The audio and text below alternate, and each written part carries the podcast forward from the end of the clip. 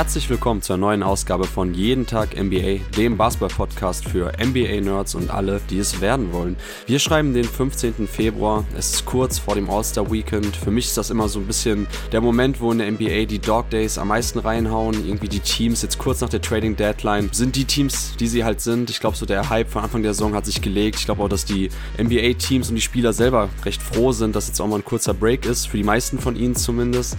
Und das ist jetzt auch die Phase, wo man auch schon ein bisschen so nach Content schauen muss, weil man sich denkt, okay, ich glaube, über die Contender hatten wir jetzt zuletzt schon viel gesprochen. Es gab hier bei uns das Power Ranking, Eastern Conference, Western Conference in den letzten Wochen. Ja, Trading Deadline wurde bei uns bei jeden Tag NBA beleuchtet. Und dann haben wir überlegt, okay, es wäre eigentlich mal wieder Zeit für eine Rookie Watch. Und für diesen Anlass habe ich mir erneut den Co-Host von jeden Tag NBA, mein Partner in Crime, eingeladen, Luca Cella. Was geht, Luca? Hey Torben, ja, große Ehre, hier back-to-back -back mit dir die Rookie Watch aufnehmen zu dürfen. Immer eins der, wie ich auch finde, nerdigsten Formate bei jeden Tag NBA. Wenn normalerweise du mit tollen Gästen dann wirklich tief eintauchst und die Rookies besprichst. Mir hat die Vorbereitung wieder richtig viel Spaß gemacht und ich bin gespannt, was für Takes du halt mitgebracht hast. Ich hoffe, dass wir auch ein bisschen diskutieren werden über die Spieler, weil ich finde, es sind wirklich auch sehr viele spannende Spieler in dieser Draft-Class vertreten. Ja, auf jeden Fall. Ich gehe davon aus, dass wir heute ein, zwei Diskussionen haben. Beim letzten Mal hatten wir ja auch ein bisschen Diskussionsbedarf bei Scoot Henderson. Ja. Ist jetzt nicht so, als ob ich noch immer die,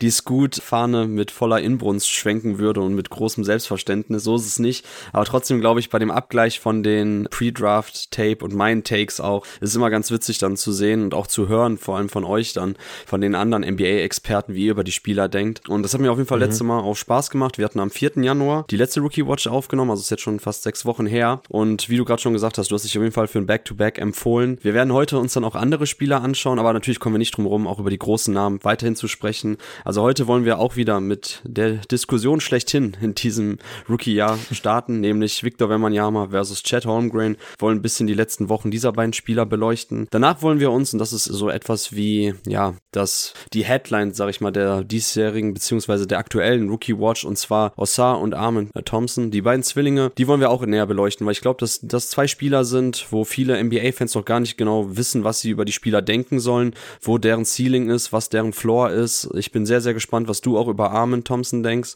weil das war für mich jemand oder gehört zu den Spielern, von denen ich am meisten Fan war pre-Draft. Also das, das Tape von Armin Thompson hat mir wahnsinnig viel Spaß gemacht zu scouten und es war ein sehr, sehr schwieriger Start in die NBA-Karriere. Ich glaube, das erste Spiel von ihm war so mit das schlechteste, was ein Rookie oder was ich persönlich von einem Rookie gesehen habe, von dem ich eigentlich sehr überzeugt war.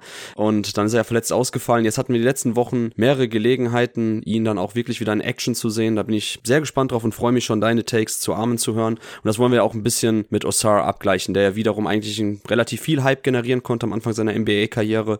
Dann jetzt sich etwas ja in and out of rotation befand bei Monty Williams zuletzt jetzt wieder mehr Minuten gesehen hat. Da freue ich mich schon drauf, dass wir über die beiden sprechen, die Twins halt neu näher beleuchten.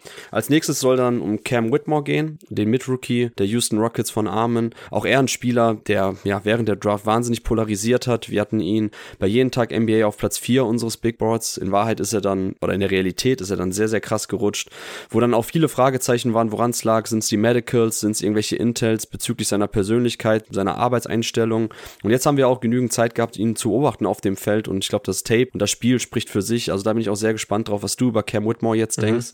Und zum Schluss wollen wir dann noch über, ja, die beiden Rookies sprechen, die im Kontext der Charlotte Hornets am meisten polarisiert haben, weil es nämlich um Brandon Miller und Scoot Henderson gehen sollen. Und das war ja so ein Hot Take vor der Draft-Season, beziehungsweise bevor es dann wirklich auch mit der Draft losging, in den Wochen davor. Wen sollten die Hornets picken? In der Draft-Community gab es viele Leute, die sich sehr, sehr stark für Scoot und gegen Brand Miller ausgesprochen haben.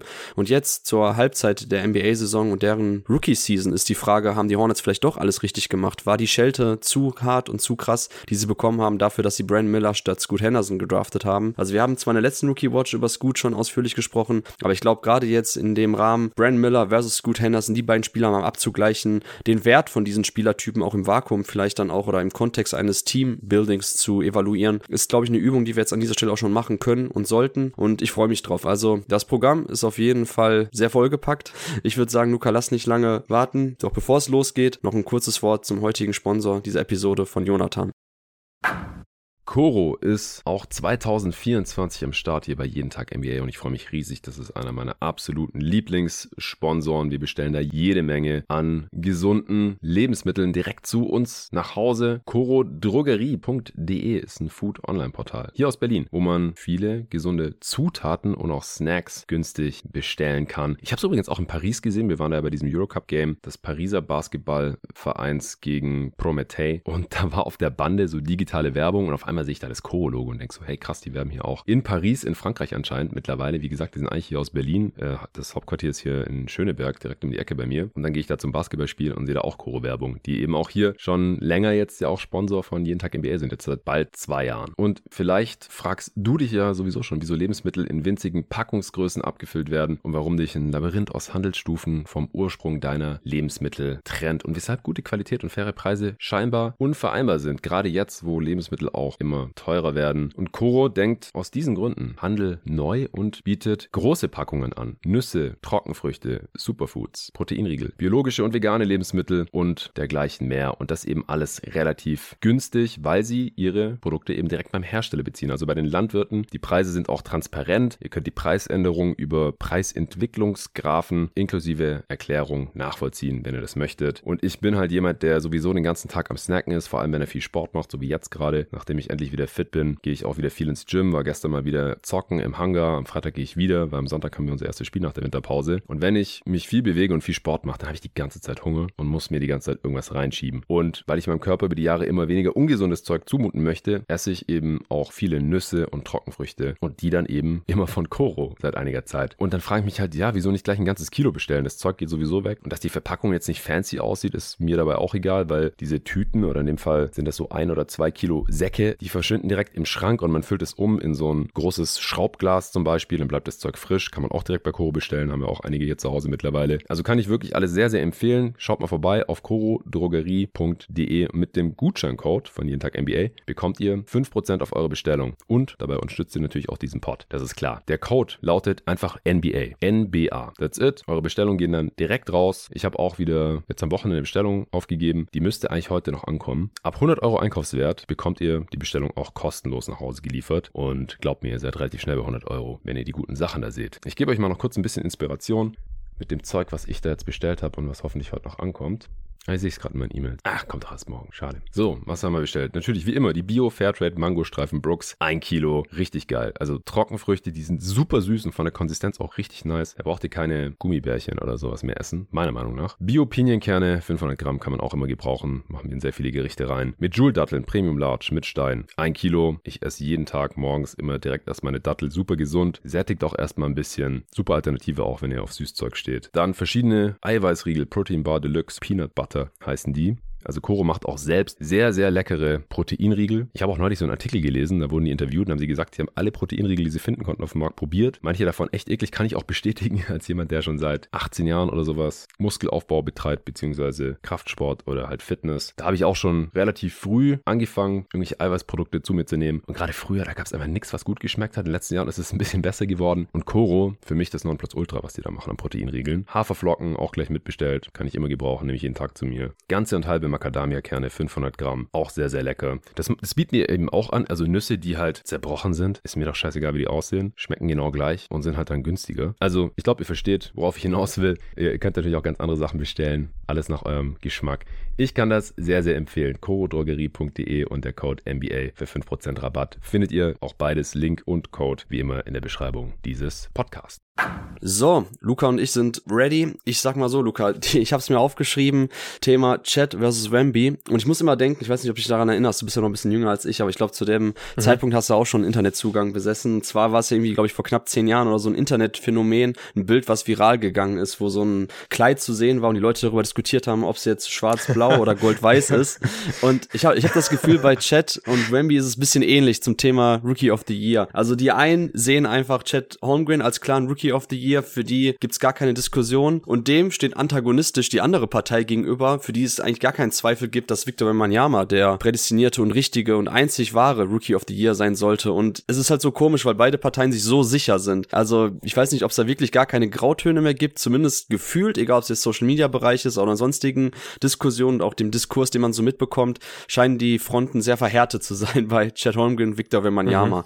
Wir hatten am 4. Januar in der Rookie Watch Part 2 auch über die beiden gesprochen und wir beide waren damals sehr klar pro Chad Holmgren. Ich weiß noch, dass ich dann gesagt habe, so das Beste, was ich ihm anbieten kann, also Victor Wembanyama wäre Co-Rookie of the Year zum vierten Mal in der NBA-Historie. Wie stehst du jetzt, knapp einen Monat, fünf Wochen später dazu, Luca? Ist immer noch Chad Holmgren für dich der klare Rookie of the Year oder sagst du, das, was Wemby die letzten Wochen gezeigt hat, ist einfach zu krass und das Rennen sieht jetzt mittlerweile doch auch anders für dich aus? Ja, sehr spannende Frage. Ich finde, du hast es gerade auch schon sehr schön beschrieben. Ich war am Anfang der Saison auch ganz klar pro Chad Holmgren und ich finde auch, dass das weiterhin auch nachvollziehbar ist. Also ich stehe auch weiterhin dazu, dass Chad, finde ich, in den ersten Wochen und Monaten einfach besser aussah als Wemby und klar, man hat da auch, wenn man pro Wemby war, von Anfang an den Case gemacht, ja, Effizienz, das sollte jetzt nicht so schwer gewichtet werden, weil das ist ein ganz anderer Kontext und das stimmt natürlich auch, aber Wemby hat sich einfach extrem krass gesteigert gesteigert. Er ist immer besser geworden, gefühlt von Spiel zu Spiel. Und Chad hat irgendwann eine kleine Rookie-Wall getroffen, also ist da reingerannt. Und deswegen finde ich es gut, dass du es mit den Grautönen angesprochen hast, weil für mich ist es komplett grau inzwischen. Also ich bin nicht mehr komplett pro Chad Holmgren. Ich würde nicht mehr sagen, dass Chad eindeutig der Rookie of the Year ist. Dafür spielt Chad jetzt überhaupt nicht schlecht oder so die letzten Wochen, aber einfach nicht mehr ganz so gut wie am Anfang. Und das, was Wemby in den letzten Wochen macht, auf der anderen Seite ist einfach nur krass, auf was für einem Niveau er zockt an beiden Ende des Feldes. Dazu kommen wir bestimmt gleich noch im Detail. Und Stand jetzt würde ich echt sagen, kann ich dir gar nicht beantworten, wer mein Rookie of the Year wäre. Ich habe auch noch ein bisschen Zeit drüber nachzudenken. Ich muss in ein, zwei Wochen den nächsten Awards-Part aufnehmen. Dann muss ich mich entscheiden. Aber wie gesagt, Stand jetzt ist es für mich sehr, sehr grau und ich könnte mich nicht festlegen. Und ich finde deinen Vorschlag mit, den, mit dem Co-MVP gar nicht so schlecht. Das würde mir diese Entscheidung auf jeden Fall erleichtern, weil die spielen beide einfach eine krasse Rookie-Saison. Okay, interessant. Ja, ich habe vor einigen Wochen auch schon diese Frage oder diese Umfrage auf Twitter X gestartet, nämlich wer ist jetzt Rookie of the Year? Und dann habe ich dann zur Auswahl gestellt Victor Wembanyama, Chad Holmgren, Brandon Pochimski, klar, musste ich noch, die Brand ist die Brand eben. und als viertes halt Co-Rookie of the Year. Und ja. das Ergebnis war bemerkenswert. Also wenn wir jetzt Brandon Pochimski, ja, die Spaßumfrage ausklammern oder die Spaßantwort, dann war es mehr oder weniger 33% zu 33% zu 33%. Also mm. ein Drittel auf Chad, Sehr ein grau. Drittel auf Wemby und ein Drittel auf Co. Ja, bevor wir jetzt dann zu Chat und zu äh, Victor kommen. Wäre das denn wirklich jetzt? Also ich habe zwar schon so auf den Raum geworfen, egal ob hier im Podcast oder auf Social Media und auch bei uns im Discord-Channel, im Supporter-Channel. Ist das denn wirklich, also für dich jetzt ganz ehrlich, eine Option, Co-Rookie of the Year? Ich habe das Gefühl, dass ja. das so belächelt wird. Wie stehst du dazu? Nee, ich finde den Vorschlag wirklich sehr gut, weil es ist ja auch ungewöhnlich, dass jemand wie Chad Holmgren, der ein hoher Pick war, bei einem Team seine Rookie-Saison spielt, die einfach verdammt gut sind. Wir beide halten extrem viel von OKC. Ich habe es gesagt, sie sind für mich Contender, sie stehen ganz oben in der Western Conference. Normalerweise spielt ja kein Rookie bei einem Contender, beim vielleicht besten Team der Western Conference, vom Record her zumindest. Und Wemby ist in so einer klassischen Situation, Rebuild, erster Pick gewesen, darf sich austoben, zeigt ganz, ganz krasse Flashes und liefert komplett ab einfach die letzten Wochen. Und ich finde es einfach sehr schwer zu vergleichen. Und ich glaube, man muss noch so ein bisschen abwarten, weil ich habe es ja gerade eben schon gesagt, Chad ist so ein bisschen in der Rookie Wall reingelaufen jetzt die letzten Wochen. Ich finde ihn überhaupt nicht schlecht. Also bitte nicht falsch verstehen, dazu kommen wir gleich auch noch. Aber Wemby spielt einfach sehr, sehr krass. Und wenn das so weitergeht, dann kann ich mir vorstellen, dass Wemby Chat sogar noch überholt. Ich kann mir aber auch vorstellen, dass Chat sich wieder so ein bisschen fängt, vor allem in der Offense der Output wieder ein bisschen größer wird. Und dann finde ich es einfach extrem schwer zu entscheiden, wer jetzt der bessere Rookie war dieses Jahr, weil einfach der Kontext so unterschiedlich ist. Und dann würde ich es eine sehr coole Lösung finden, wenn einfach beide Spieler Rookie of the Year werden, weil man muss ja auch ganz klar sagen, was die beiden liefern, ist ja mehr als Rookie of the Year würdig. Deswegen, warum nicht? Ja, ich finde halt, dass immer die Auszeichnung für einen Spieler in öffentlichen Wahrnehmung mehr eine Abstrafung gegenüber den anderen Spieler ist. Und da bin ich dieses Jahr echt so weit zu sagen, hey, das geht dann am Thema vorbei. Also beide Seasons für sich genommen, sowohl von Victor als auch von Chad, sind halt Rookie of the Year würdig. Das ist gar kein Thema. Gab in der Vergangenheit, auch in der jüngeren Vergangenheit, ebenfalls Saisons, wo mehr als eine äh, Rookie-Season auszeichnungswürdig war. Das ist gar kein Thema. Aber ich finde, dass beide auf so einem extrem hohen Level und auch auf einem historisch extrem ja. guten Level performen. Und da habe ich auch bei Victor gleich nochmal, ja, bei Stathead ein bisschen mich austoben dürfen und nochmal geschaut, wie das das auch historisch einzuordnen ist, und das ist halt insane, wenn man drüber nachdenkt, mit welchen Namen er momentan in einer Ahnenreihe steht, dass ich mir auch denke, ey, irgendwie sieht das, glaube ich, in zehn Jahren absurd aus, wenn man Victor Wembanyama nicht den Rookie of the Year Titel gegeben hat.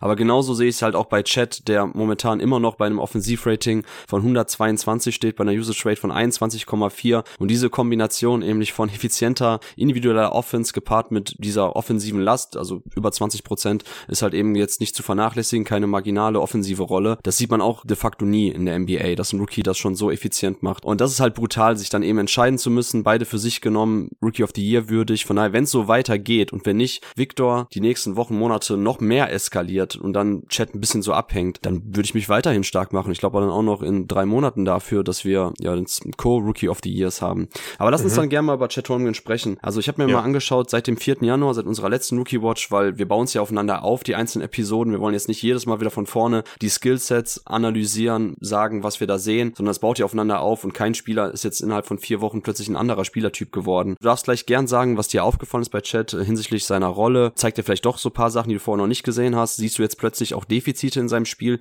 die vorher noch gar nicht so offengelegt wurden. Du hast ja das ähm, Phänomen Rookie Wall schon angesprochen. Also was mir halt aufgefallen ist und was normal ist irgendwie, die Quoten sind halt etwas eingebrochen seit dem vierten ersten, also seit Januar. Also Chat befindet sich jetzt bei einer oder seitdem effektive Field Goal Percentage von 59 Prozent. Er traf jetzt Januar und Februar zusammen 37,1 Prozent seiner Dreier, nur 66 Prozent Freiwurfquote und das sind halt Zahlen, also das unterliegt halt Schwankungen. Das ist klar, das ist jedes jeder Monat für sich genommen ist halt Small Sample Size und das Chat jetzt äh, in den letzten 20 Partien oder wie viel es dann knapp waren 66 Prozent Freiwürfe getroffen hat. Das ist einfach Shooting Luck beziehungsweise in seinem Fall eben Pech. Das darf man nicht überbewerten. Ansonsten hat sich in seiner Wurfverteilung gar nicht so viel geändert. Also nimmt immer noch 40 Prozent seiner Abschlüsse am Ring, 33 Prozent seiner Abschlüsse jenseits der Dreierlinie. Also auch eine sehr gute und moderne Wurfverteilung hinsichtlich der Effizienz und auch spielerisch, so wie er eingebunden wird, hat sich aus meiner Sicht eigentlich nichts geändert. Wir sehen immer noch viele Roll and Replace Actions bei den Oklahoma City Thunder, wo halt ein Pick gestellt wird und dann ein Spieler quasi an die Dreierlinie wieder hochgeht, während der andere Spieler abrollt. Und da sehen wir Chat halt sehr oft tatsächlich nicht als involvierten Spieler im Pick and Roll, sondern das hast du ja schon so oft erzählt, egal ob im Podcast oder in YouTube-Videos, weiß gar nicht, ob dir das noch so über die Lippen kommt oder ob du schon da ein bisschen ausgefranst bist, wenn du sagst, dass die Thunder sehr viele Guard-Guard-Pick-and-Roll spielen. Ich glaube, das ist, ich glaube, das wäre mein Satz dieser Season bislang bei jeden Tag NBA. Luca Cella, die Thunder ja. spielen sehr viel Guard-Guard-Pick-and-Roll. Da, da, stellt jeder für den anderen Blocks. Ich glaube, das hast du so mit am häufigsten gesagt. Aber ja, es ist jeder natürlich kann passen, so. werfen, dribbeln. genau, genau. Der Tag auch, ja. genau, ich glaube, das hat mittlerweile jeder, jeden Tag NBA-Hörer zu Genüge schon aufnehmen dürfen von dir. Aber das ist ja so, dass Chat dann tatsächlich auch in verschiedenen Rollen eingesetzt wird, sei es als abrollender Spieler oder eben als Replacement-Guy, der dann während des Pick-and-Rolls nach oben läuft, um halt für Spacing zu sorgen. Dort nimmt er dann seine Catch-and-Shoot-Dreier, wird ein harter Closeout gelaufen, attackiert er ihn. Das sehen wir jetzt in jedem Spiel. Die Gegner nehmen ihn halt sehr, sehr ernst. Das ist schon etwas, wo ich sagen würde, das wurde noch extremer im Laufe der Saison, dass die Closeouts noch ein bisschen aggressiver gegen ihn gelaufen werden. Und das eröffnet für ihn natürlich die Möglichkeit, ja, mit einem kurzen Pumpfake, kurzen Headfake eben den Drive vorzubereiten und dann hart zu attackieren. Im letzten Spiel gegen die Magic auch schön zu sehen, Inverted Pick and Rolls, also dass eben Chet Holmgren selber das Pick and Roll läuft. Wenn der Gegner switcht, dass er da verschiedene Spielertypen attackieren kann und nicht halt darauf angewiesen ist, nur einen bestimmten Spielertypus attackieren zu können, nämlich irgendwelche lahmfüßigen Bigs, die auf ihn geswitcht werden, sondern er kann auch größere Flügelspieler attackieren, er kann Guards attackieren, das gefällt mir alles sehr, sehr gut. Und ich würde halt sagen, dass es grundsätzlich eher jetzt so ein bisschen, ja, Schwankungen innerhalb des Shootings sind, weshalb seine Quoten etwas eingebrochen sind. Das dürfte sich aber fangen. Für mich, und das ist so der letzte Punkt, den ich mir noch aufgeschrieben habe, bevor du dann jetzt zu Chat so deine aktuellen Scouting-Notizen bringen darfst, mit Isaiah Joe zusammen. Also das ist ja für mich so das Line-Up, Chad Holmgren, mhm. Isaiah Joe zusammen, die beiden besten Shooter, der Five-Man, der für Floor Spacing sorgt und der sehr, sehr gute, dynamische Guard-Shooter. Die beiden zusammen sind immer noch, also wenn sie zusammen auf dem Feld stehen, mit drei anderen Thunder, egal wer die anderen drei Jungs sind, steht OKC bei einem Wert von plus 15,4, also sie scoren die Gegner mit fast 16 Punkten aus in den Minuten. Äh, das ist das 99. Percentile. Die Offensive von Oklahoma steht bei 128,6 Punkte auf 100 Possessions gerechnet, auch da 99. Percentile. Und die beiden nähern sich mittlerweile schon fast den 1000 Possessions zusammen. Also dann eine Zahl, die auch wirklich valide ist, wo wir sagen, nach 1000 Possessions stabilisieren sich die, die Line-Up-Daten und das ist schon mal ein Zeichen, wo ich sagen würde, hey, hinsichtlich Playoff-Ambitionen auch, ich glaube, dass das beste Line-Up mit Isaiah Joe und Chet Holmgren zusammen sehr, sehr gut funktionieren wird und das ist weiterhin ein Fakt, der sich jetzt nicht irgendwie umkehren lässt oder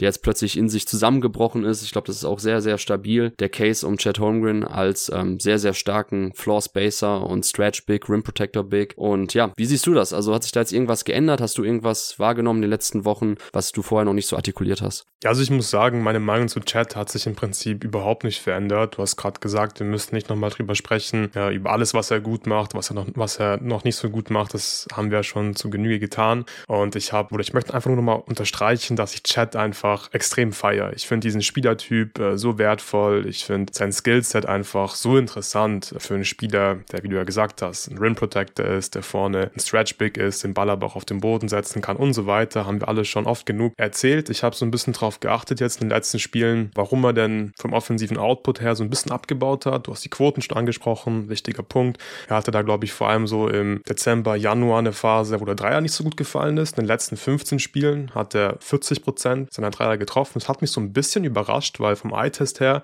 hatte ich das Gefühl, dass der Dreier nicht mehr so gut fällt, beziehungsweise dass er den Dreier auch gar nicht mehr so häufig nimmt. Ich hatte oft den Eindruck, dass er, wenn er frei ist, dann lieber einen Pump-Fake macht und dann den Ball auf den Boden setzt, was mir nicht so gut gefallen hat. Dann war ich halt, wie gesagt, überrascht, dass der Dreier sehr gut gefallen ist in den letzten Spielen mit 40 Prozent und auch, dass das Volumen im Prinzip sich nicht wirklich verändert hat. Er war in den letzten 15 Spielen bei 6,5 Dreiern pro 100 Possessions und der schwankt im Prinzip die ganze Zeit so von Monat zu Monat zwischen 6 und 7 so ungefähr. Also Versuchen pro 100 Possessions.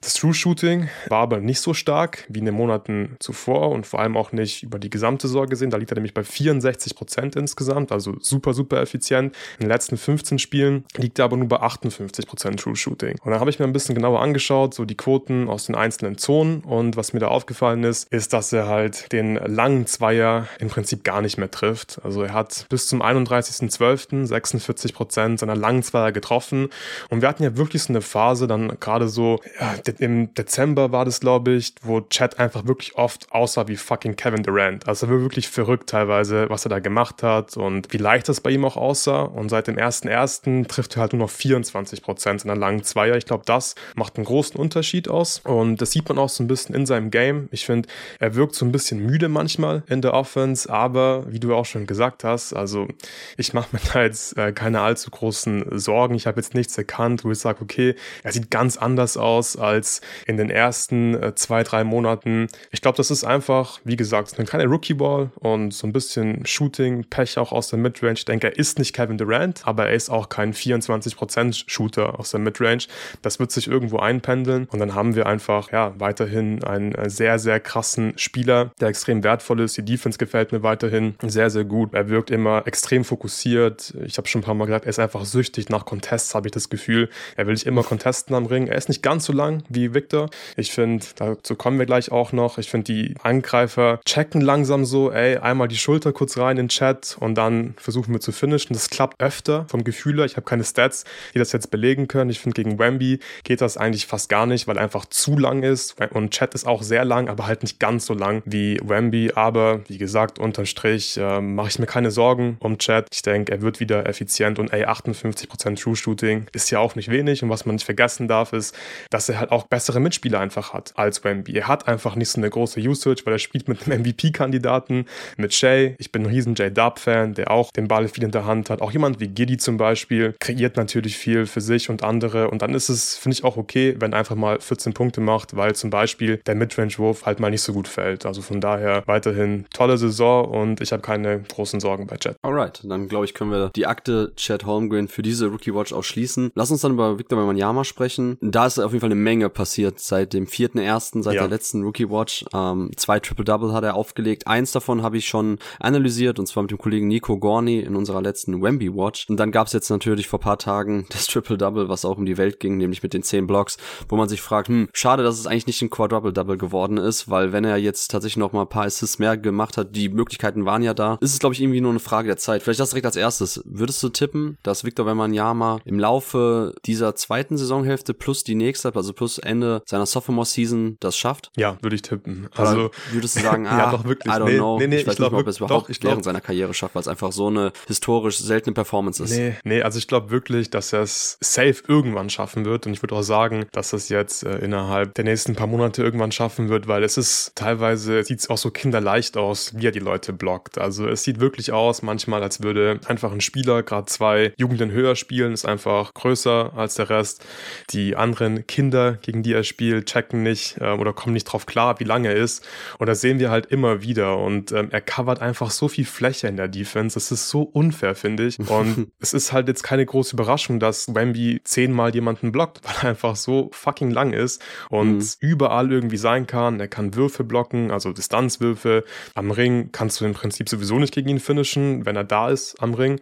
Und Leute versuchen es trotzdem und dann ist er halt relativ schnell bei 5, 6 Blocks und dann bist du nicht mehr weit entfernt von 10. Zu seinem Playmaking kommen wir gleich. Das gefällt mir auch sehr gut. Punkte mhm. macht er sowieso, ein paar Rebounds kannst du gerade jetzt in der heutigen NBA sowieso schnell mal holen. Ein paar Dreier, fällt der Ball zufällig zu dir und zack, hast du 10 Rebounds. Von daher würde ich sagen, dass er das auf jeden Fall irgendwann schaffen wird. Wie siehst du es? Ja, auch. Also ich glaube tatsächlich, ich würde sogar einfach mal riskant tippen, dass er es im Laufe der nächsten anderthalb Jahre schafft. Also Victor Wembanyama ist prädestiniert dafür, dass er der Spieler ist, der, der das auflegt. Du hast es ja gerade schon illustriert, wie einfach, in Anführungszeichen, das für, für Victor irgendwie sein kann, so diese vier mhm. Kategorien zu füllen. Punkte mache ich mir wenig Sorgen. Rebounds hast du gesagt, so die fallen einfach dann schon ab und die sammelt er ein. Und ich glaube, klar, so Stock insgesamt wäre gar kein Thema. Da, da kommt er regelmäßig auf, auf 10 so ungefähr, gefühlt zumindest, weil er einfach so viel, wie du gerade gesagt hast, Platz covern kann, seinen Arm auch ständig in den Passing Lanes wildert und auch irgendwelche Reach-Ins macht, an die man gar nicht denken würde. Also da waren ja auch jetzt in den letzten Wochen immer mal wieder Steals dabei, wo man denkt, wow, okay, also ich glaube, selbst der Angreifer hatte in dem Augenblick gar nicht das Gefühl, dass er während seines äh, Dribblings jetzt gestrippt werden könnte.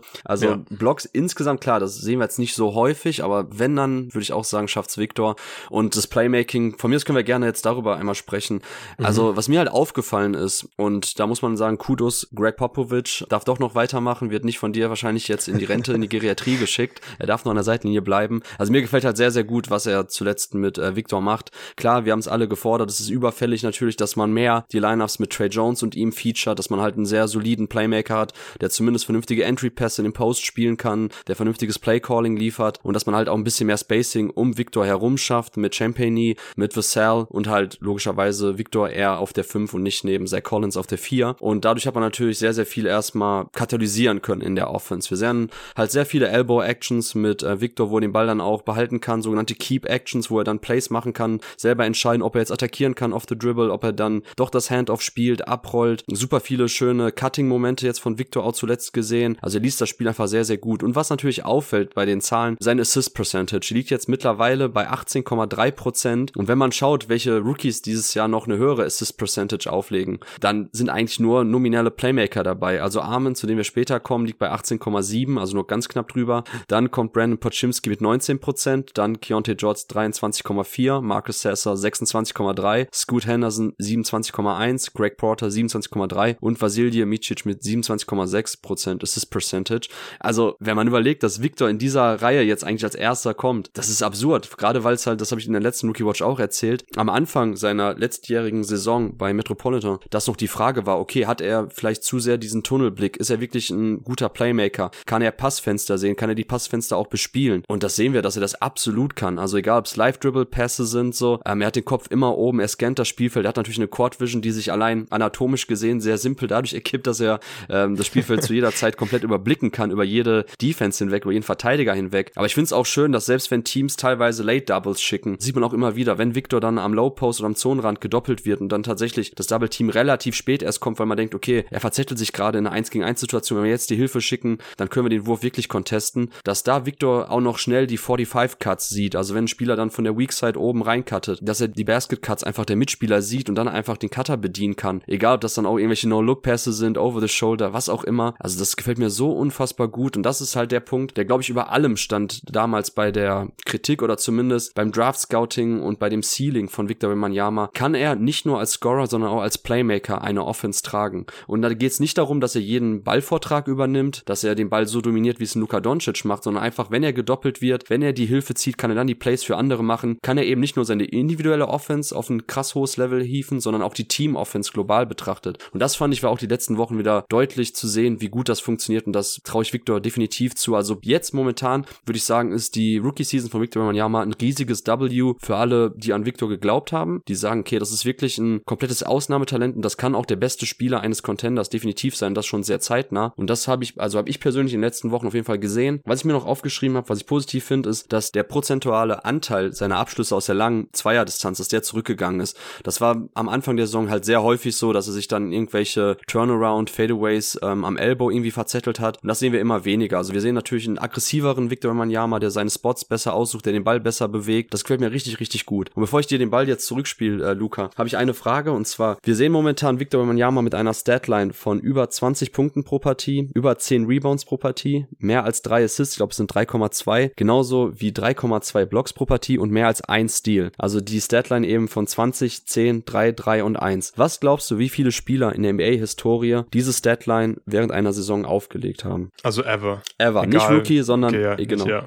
ja, nicht viele, schätze ich mal. Ich würde mal so auf 7, 8 tippen, sowas in die Richtung. Noch einen Tacken weniger. Es sind sechs Spieler und insgesamt 16 sechs. Seasons. Genau. Wir haben Kareem Abdul-Jabbar siebenmal vertreten. Also es war quasi die Kareem-Statline. Und das ist auch so bezeichnend, dass wir mhm. Victor jetzt sehen, der, ich weiß gar nicht, ob es The Ringer war, aber man, oder Ben Taylor hat es auf jeden Fall einmal gesagt, dass so seine Player kommt für Victor Wembanyama, das war glaube ich in einem Livestream damals von einem Metropolitan-Spiel, was er kommentiert hat auf der NBA-App, dass er gesagt hat, so für ihn ist, und niemand ist ein besserer Historiker als Ben Taylor, gesagt hat, für ihn ist Victor Wembanyama Gen Z Kareem. Und das ist natürlich sehr mhm. bezeichnend, dass die klassische Kareem Abdul-Jabbar-Statline jetzt von Victor Wembanyama in der ersten Saison schon aufgelegt wird. Ansonsten hatten wir noch dreimal David Robinson und dreimal Hakeem Olajuwon, die das aufgelegt haben und hier einmal äh, Lanier und Patrick Ewing. Und das war's. Also das ist halt insane, dass Victor Wembanyama das jetzt in seiner ersten Rookie-Season auflegt. Ja, Luca, was sagst du dazu? Also unterstützt das irgendwie den Rookie of the Year Case? Ich denke schon. Aber auch historisch betrachtet so, wie krass ist die Saison von Victor Wembanyama jetzt? Und ist es dann doch vielleicht, je länger man drüber nachdenkt, irgendwie absurd,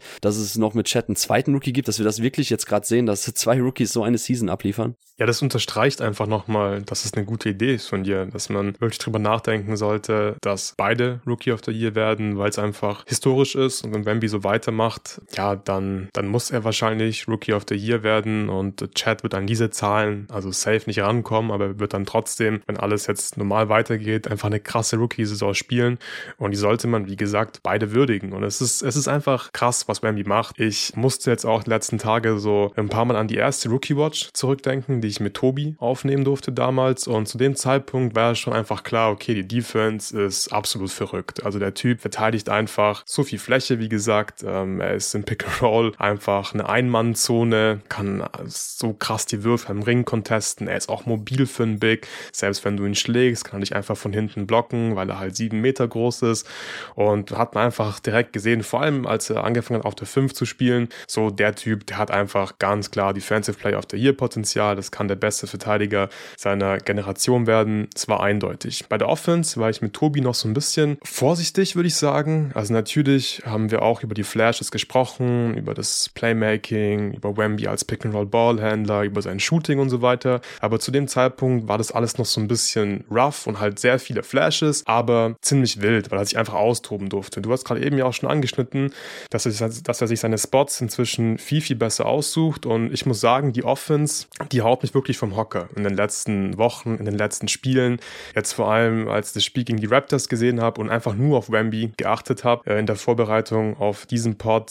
So viel vor der Game ist einfach so rausgestochen und es ist halt so krass für, für so ein, für so ein Alien einfach, dass er so ein gutes Gefühl dafür hat, für okay, wann cuttet mein Mitspieler zum Korb? Wann kann ich diesen Pass spielen? Ich finde, er passt Leute teilweise auch frei oder weiß, wo Leute sein werden und spielt dann die perfekten Pässe. Das sind für mich einfach sehr, sehr wertvolle Assists. Das sind jetzt nicht einfach nur irgendwie, ich ziehe, eine Hilfe kommt, ich spiele einen Kickout. Das sind so einfache Playmaking-Reads. Ich finde, Wemby spielt wirklich richtig schwierige, tolle Pässe einfach. Und wenn das halt dein, wie groß ist er? 7 foot 4, 5, irgendwie sowas, wenn das mhm, Wemby ja. machen kann, dann ist es halt ein Riesenvorteil für deine Offense. Dazu kommt, dass mir sein Ballhandling irgendwie auch besser gefällt. Er gefällt mir super als Pick-and-Roll-Ballhändler. Ist natürlich sehr, sehr spannend. Also diese Ansätze, dass du einfach mit ihm Pick-and-Roll spielen kann und er macht halt die richtigen Pässe. Also das ist nicht einfach nur, Wemby darf sich austoben, darf irgendwas machen, weil es irgendwie cool aussieht und wir testen mal alles. Und er macht das, finde ich, schon ziemlich gut und er spielt richtige Pässe. Er hat einfach, er hat einfach so dieses, dieses Gefühl dafür, für wann muss den Pass spielen, wo kann ich den Pass spielen, kann ich ihn überhaupt spielen. Ja, er ist noch Turnover anfällig, aber das finde ich völlig in Ordnung für einen Rookie, weil die Flashes einfach so krass sind. Und inzwischen sind es ja auch gar keine Flashes mehr, also er macht es ja regelmäßig inzwischen. Und seine Offense, also sein Scoring ist auch besser geworden, weil er einfach nicht mehr ganz so wild spielt. Ich finde, er zieht kontrollierter zum Korb, ist extrem schwer dabei zu verteidigen und du siehst einfach, dass er extrem respektiert wird von den Gegnern. Das hängt auch damit zusammen, dass der Wurf besser fällt. Der Dreier jetzt in den letzten 15 Spielen 39 Prozent, das ist natürlich ein Top-Wert und er wird einfach oft sofort gedoppelt. Und wenn jetzt einfach jemand, der 7 foot 4 oder 5 groß ist, sofort gedoppelt wird, wenn er viel vor der Game hat, gute Pässe spielen kann, dann bist du einfach Toast als Defense. Und das ist einfach so ein Riesenvorteil. Und genau darüber habe ich mit Tobi auch gesprochen. Wir haben uns gefragt, okay, ist er halt eher so ein krasser Play-Finisher? Das wird er safe sein können oder kannst du wirklich deine Offense durch Wemby laufen lassen? Und ich finde, er hat diese Frage für mich jetzt fast schon so ein bisschen beantwortet in den letzten Wochen. So, du kannst es machen. So, er ist einfach als Playmaker gut genug. Er ist ein super Shooter. Ja, aus der Midrange. Es ist da immer noch teilweise ein bisschen wild, aber ich glaube einfach an den Wurf. Und wenn die Doubles kommen, macht er die richtige Plays. Wenn die Doubles nicht kommen, dann spielt er einfach One-on-One -on -one, den Midpost, kann zum Korb ziehen. Du kannst ihn eh nicht contesten. Und das ist dann einfach so ein krasser Spieler. Und wenn du die Defense mit der Offense kombinierst, da stimme ich dir zu, hast du einfach jemanden, der auf jeden Fall das Potenzial dazu hat, der beste Spieler von einem Contender, von einem Champion sein zu können. Ja, und ich glaube, es in der gesamten NBA-Historie gab es nicht viele Spieler, die zeitgleich in den Konversationen waren, der beste Offensiv- und der beste Defensivspieler zu sein. Klar gibt's Leute wie in den letzten Jahren Kawhi und Prime LeBron und so, auf die trifft das ein bisschen zu. Wenn man weiter zurückgeht, gut, wir müssen nicht darüber diskutieren, wie der Impact jetzt von Guards bzw. Wings auf die Defense ist, aber auch jemand wie MJ natürlich in seiner absoluten Prime. Aber Kareem ist, ist halt tatsächlich so das Paradebeispiel. Ich hatte es für das erste God Next Magazine vor, ja jetzt mittlerweile ist es sogar knapp zwei Jahre her, habe ich dann auch noch mal mir Kareem genauer angeschaut und so ja, bei dem Tape, man sieht auf jeden Fall die Parallelen und das ist halt echt insane und cool, dass wir so einen Spieler jetzt irgendwie sehen können, weil auf den hat man irgendwie gefühlt sehr lange gewartet, der tatsächlich eine Defense als Center dermaßen verankert und offensiv so ein breites Skillset mitbringt. Das macht einfach total Spaß anzuschauen. Wie du gesagt hast, dieses Contesten von Wemby ist eigentlich nahezu unmöglich, weil jedes Spiel gibt es irgendeine Situation, wo Wemby den Ball an der Freiwurflinie oder an den Elbows, Extended Lines kriegt so und dann ist er noch nicht mal mit einem Dribbling, sondern gefühlt nur mit einem Spin-Move ist er schon in der Zone und kann dann danken.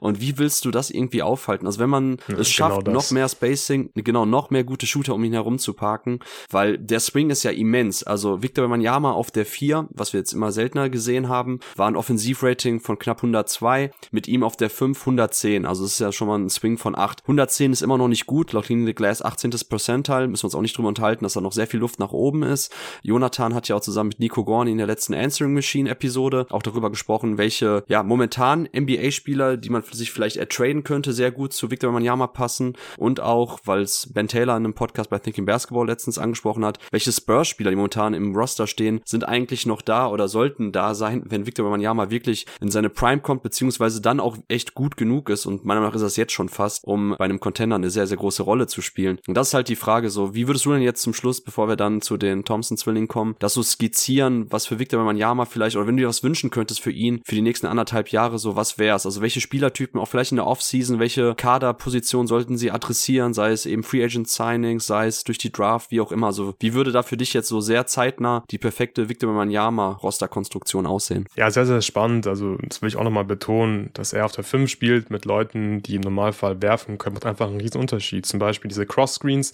die sie auch am Anfang der Saison gestellt haben, dann meistens mit Zach Collins, fand ich damals schon relativ gut, hat Sinn gemacht, aber es war einfach alles eng, weil es halt Zach Collins war. Jetzt stellt halt Devin Vassell zum Beispiel den Cross Screen und du hast extrem viel Platz. Wemby bekommt den Ball im Midpost und er wird sofort gedoppelt. Und es gefällt mir sehr gut und ich glaube, wir sehen einfach jetzt schon, du brauchst Shooting um Wemby, du brauchst aber auch Spieler, die cutten können, die sich einfach generell Offball gut bewegen. Deswegen Devin Vassell, finde ich, passt für mich super. Neben Victor Wembanyama sollte auch äh, Teil des nächsten sehr guten, großartigen Spurs-Teams sein. Und dann, glaube ich, wünsche ich mir halt noch so ein, noch so ein Guard, noch so ein Primary Ballhändler, der aber auch Offball gut ist. Ich glaube, über Trey Young wurde auch immer wieder mal so gesprochen, weil es ja auch Gerüchte gibt, dass, oder was ist Gerüchte? Ist ja klar, die Hawks sind halt nicht gut. Vielleicht müssen die wirklich große Veränderungen vornehmen. Die größte wäre natürlich Trey Young zu traden und der würde den Spurs auch gut tun, aber Trey Young wäre mir viel zu balldominant. Und ich glaube, vor ein paar Tagen ging es im Discord auch wieder so ein bisschen um das Thema und ich habe gelesen, dass jemand Darius Garland vorgeschlagen hat. Ich weiß leider nicht mehr, wer das war, aber Garland wäre zum Beispiel so ein Spielertyp, wo ich sage, ja, finde ich offensiv einfach perfekt im Prinzip. So, der kann Pick and Roll laufen mit Wemby, ist jemand, der, der wirklich sehr bereit dazu ist, sich Offball zu bewegen, um Screens zu rennen, um zum Korb zu curlen, die richtigen Plays macht. Das wäre, glaube ich, so offensiv. Wenn wir jetzt über Guard sprechen, jemand, den ich sehr gerne da sehen würde.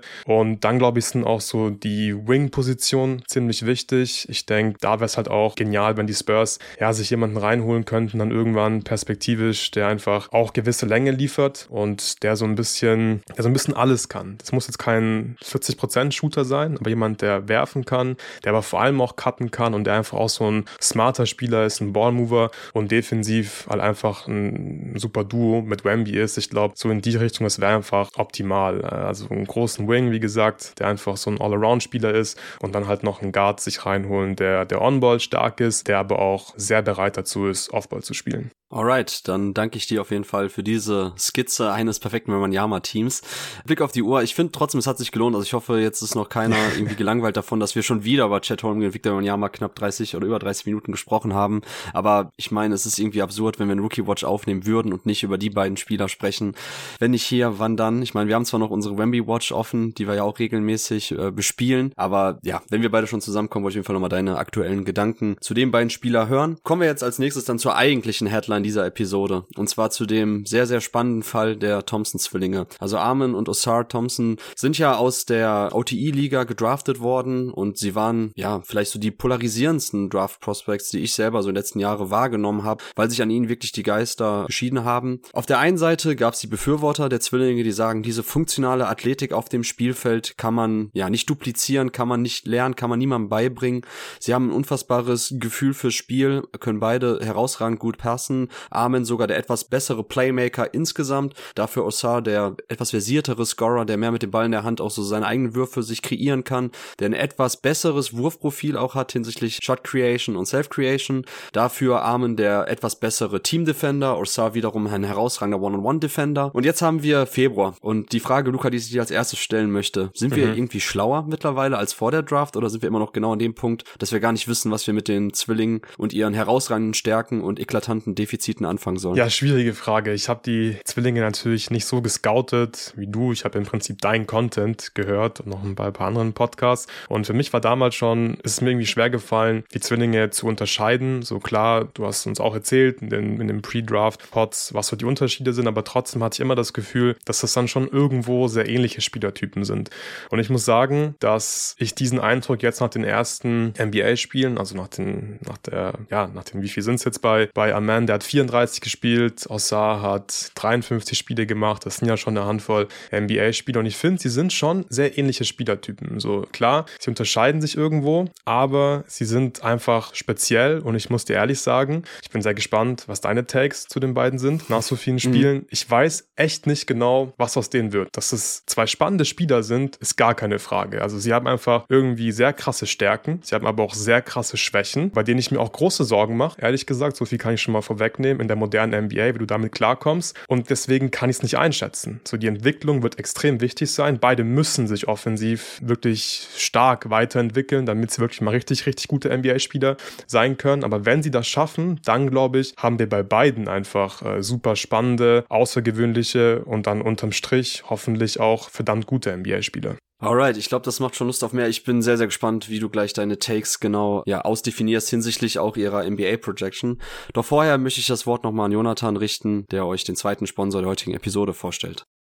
Und das ist mal wieder Holy Energy. Ich bin eigentlich nie so der große Fan von Energy Drinks gewesen. Ich bin ein äh, Kaffee-Jünger. Ich trinke jeden Tag mehrere Tassen von morgens bis abends. Aber ich bin sehr dankbar, dass ich letztes Jahr Holy Energy für mich entdeckt habe. Denn das sind Energy Drinks, die ein bisschen anders funktionieren. Die haben keine künstlichen Flavors. Da ist äh, nicht dieses ja, eher ungesunde Zeug drin, äh, Taurin und solche Sachen, die man in vielen anderen Energy Drinks, die ihr vielleicht so kennt, immer findet. Die machen einem nicht so ein, so ein komisches, zittriges, hyperaktives Wachheitsgefühl, was ich immer relativ unangenehm fand, wenn ich mal ein Energy getrunken habe. Und vor allem sind die viel günstiger, denn man mischt es selber an. Man kann es selber dann steuern. Man bekommt eine Dose mit Pulver, beziehungsweise wenn man so ein Probierpack hat, dann sind da lauter so kleine Tütchen drin, also alles schön vorportioniert. Und dann kann man sich überlegen, auf wie viel Wasser möchte man jetzt dieses Pulver aufteilen. Ich nehme mal eher ein bisschen weniger. Das reicht mir und vor allem ist dann der Geschmack nicht so super intensiv. Das ist nicht so extrem süß und ich äh, nehme auch ein bisschen mehr Flüssigkeit zu mir, während ich Holy Energy trinke. Die machen nicht nur Energy Drinks, sondern die machen auch so Hydration Sport Drinks mittlerweile. Da gibt es auch zwei neue Flavors, dazu komme ich gleich, aber vorher will ich mal kurz deine Meinung einholen, Luca. Ich habe dir ja, mhm. als ich über Weihnachten in der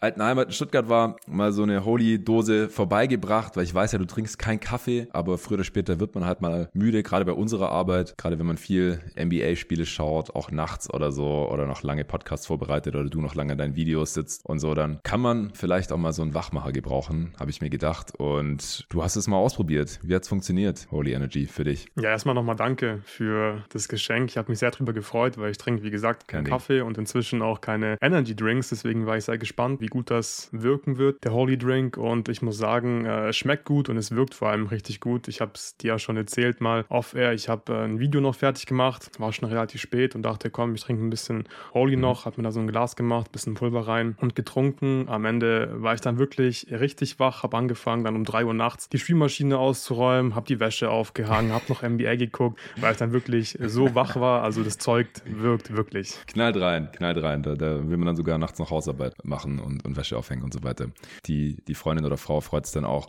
Also probiert es gerne mal aus. Es äh, gibt wieder die Starter Set Deluxe. Im Starter Set Deluxe sind drei 14er Probierboxen drin. Da habt ihr einmal 14 Portionen Holy Energy. Könnt euch da ein bisschen durchtesten, dann überlegen, ah, das hier fand ich sehr lecker, da kann ich mir vielleicht direkt eine ganze Dose von bestellen. Oder Ice Tea gibt's auch. Falls ihr darauf steht, auch eine 14er Probierbox mit drin und die vorhin bereits erwähnte Hydration, auch davon eine 14er Probierbox. Das sind so Sport-ISO-Drinks. Da gibt es jetzt zwei neue Geschmäcker und zwar Pear, also Birne und Cranberry. Habe ich auch schon und muss sagen, schmeckt mir sehr, sehr gut. Habe ich direkt am Sonntag bei meinem Spiel in der FBL mir reingekippt in meine Trinkflasche und bin sehr gut durchs Spiel gekommen. Ich musste extrem viel spielen, weil wir nur wenig Mann waren und äh, total unterbesetzt. Unser Starting Center sowie unser Backup Center sind ausgefallen. Ich musste die ganze Zeit auf der 5 spielen und äh, habe das überlebt. Unter anderem dank Holy Energy. Natürlich. Also diese drei 14er Probierboxen sind da alle drin und auch die zwei neuen Flavor sind bei der Hydration 14er Probierbox drin im Starter Set Deluxe. Dazu gibt es noch einen Logo Shaker gratis on top und ihr zahlt für das Ganze nur 49,99 Euro.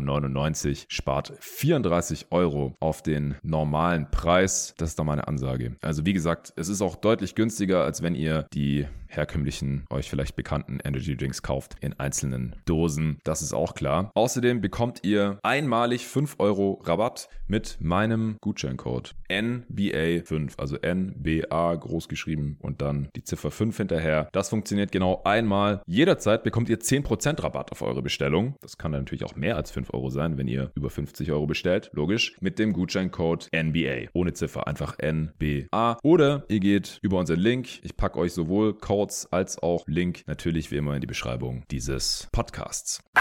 Luca, ich würde vorschlagen, dass wir dann jetzt erstmal mit Armen anfangen, mhm. den ich noch etwas favorisiere und auch etwas höher hatte. Tatsächlich auf unserem jeden Tag NBA Big Board war Osar an 10 und Armen an 3. Also sogar noch äh, ja, eine kleine Diskrepanz, die man vielleicht jetzt so gar nicht mehr wahrnehmen würde, weil du beide auch jetzt schon etwas zusammengefärcht hast und gesagt hast, ja, so riesig sind die Unterschiede gar nicht, sondern die Schwächen sind ziemlich gleich und auch das Potenzial und die Stärken sind ähnlich. Wenn wir uns jetzt aber erstmal den Houston Rocket Armin Thompson anschauen. Mhm. Also momentan kurz die Counting Stats, also 34 Partien hat er jetzt gespielt, du hast gesagt, in durchschnittlich 18,8 Minuten pro Partie legt er 7,2 Punkte auf, holt sich 5,3 Rebounds, 2,5 Assists, 1,1 Steals, 0,4 Blocks und hat auch eine positive Assist-Turnover-Ratio, weil Ballverluste liegen bei 1,5, also nicht ganz bei 2, ein bisschen drunter. Und die Quoten sind, ja, gruselig, wie man es nennen möchte. Kommt natürlich darauf an, auf welche Quoten man schaut. Momentan steht er bei 6 von 38 Dreiern. Das ist eine Quote von knapp 16 Prozent. Aus dem Zwei-Punkte-Land wiederum trifft er knapp 60 Prozent seiner Würfe,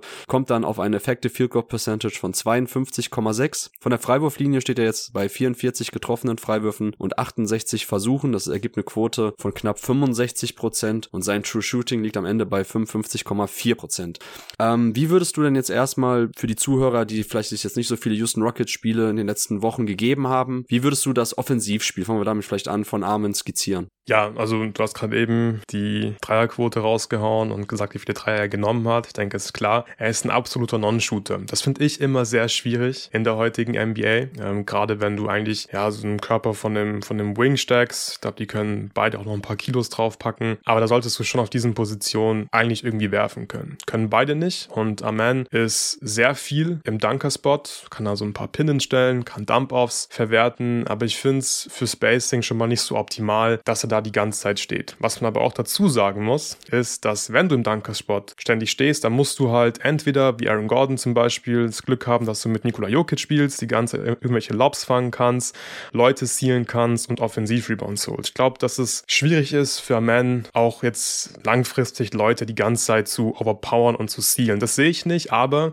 der Typ ist wirklich ein unglaublicher Offensiv-Rebounder. Also er macht da so viel Stress am offensiven Brett und das kann das Ganze schon jetzt nicht komplett ausgleichen, aber du kommst damit dann klar, dass er dein Spacing so ein bisschen kaputt macht, weil er einfach relativ regelmäßig Offensiv-Rebounds holt, die verwertet oder einfach deinem Team nochmal eine Possession gibt. Und ich finde auch, dass er einfach ein krasses Gespür hat bei seinen Offensiv-Rebounds. Also wie als würde er wissen, wo der Ball hinfliegt und dann kämpft er auch einfach krass in den Ball und das ist schon einfach, glaube ich, for real, dieser Skill. Vielleicht auch irgendwo heutzutage ein bisschen unterbewertet und deswegen sticht es ja auch so heraus, weil es gibt wenig Spieler, die, vor allem wenn sie keine Bigs sind, einfach so gut darin sind, das offensive Brett zu crashen und, und Offensiv-Rebound zu. Und das macht er sehr gut.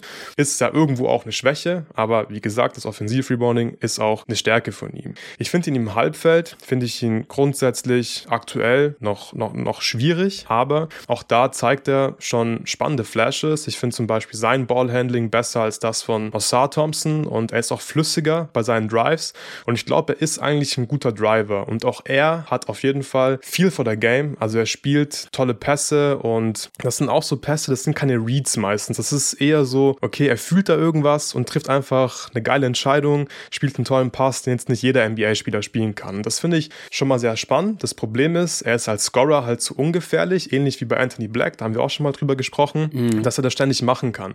So, du kannst ihn einfach ignorieren, du kannst Abstand lassen. Da ist einfach sehr schwer für ihn, dieses Playmaking auszuspielen, wenn er einfach nicht wirklich respektiert wird. Aber er hat immer wieder diese Flashes, wo ich sage, ja Mann, also wenn der einfach so ein In-Between-Game irgendwann hat, wenn er einen Push-Shot hat, so wie Ja ungefähr, weißt du, so, so kein mhm. guter Shooter, aber wenn du zu viel Abstand lässt, dann kann ich halt einen Push-Shot treffen. Oder ich ziehe einfach so krass zum Korb und du kannst gar nichts dagegen tun. Aber du musst ja schon irgendwo gefährlich sein als Scorer. Und ich glaube, wenn er das irgendwann schaffen kann, dann wird es spannend. So mit seiner Athletik, mit seinem Playmaking. Und was ich auch gerne mehr sehen würde, ist, dass man ihn als Rollman einsetzt. Man hat Alperen Schengen, auch ein super kreativer Spieler mit ebenfalls sehr viel, viel vor der Game. Und Aman ist einfach super athletisch, ist auch ein guter Cutter und vor allem jemand, ja, der sich, der, der auch einfach bereit ist, Offball sich viel zu bewegen. So lasst ihn doch einfach öfter für Alpi screen und dann mal gucken, was da passiert. Dann hast du ihn nicht die ganze Zeit im Dunkerspot, weil das finde ich nicht ideal, wie gesagt. Und das wäre zum Beispiel eine Lösung, dass man ihn besser einbauen kann in die Offense und ihn vor allem, ja, in Positionen bringt, wo er seine Stärken ausspielen kann in der Offense. Okay, interessant, weil ich glaube, die größte oder der größte Unterschied zwischen Amen und Osar, wie sie eingebunden werden in der Offense, ist eigentlich, dass ich das mehr feier, wie es äh, die Rockets und Ime Udoka machen, als Monty Williams mit Osar, der dann doch eher so in der Ecke geparkt wird, irgendwie als Floor Space und Spot-Up-Shooter fungieren soll, situativ seine Cuts bringt. Und Armin wird ja zumindest eher wie der Non-Shooting Big behandelt, auch innerhalb der Offense, indem man ihm, wie du sagst, am Dunker-Spot parkt. Und das fand ich mhm. eigentlich gut. Also wir sehen ja auch tatsächlich, dass er dann äh, vom Dunking-Spot, äh, vom Dunker-Spot teilweise hochkommt, irgendwelche Backscreens äh, setzt am Elbow, dann entweder hochpoppt, wo er dann den Ball kriegt und attackieren kann, oder selber halt wieder so im Sinne eines Touchscreens quasi kurz den Backscreen setzt und dann selber direkt abrollt.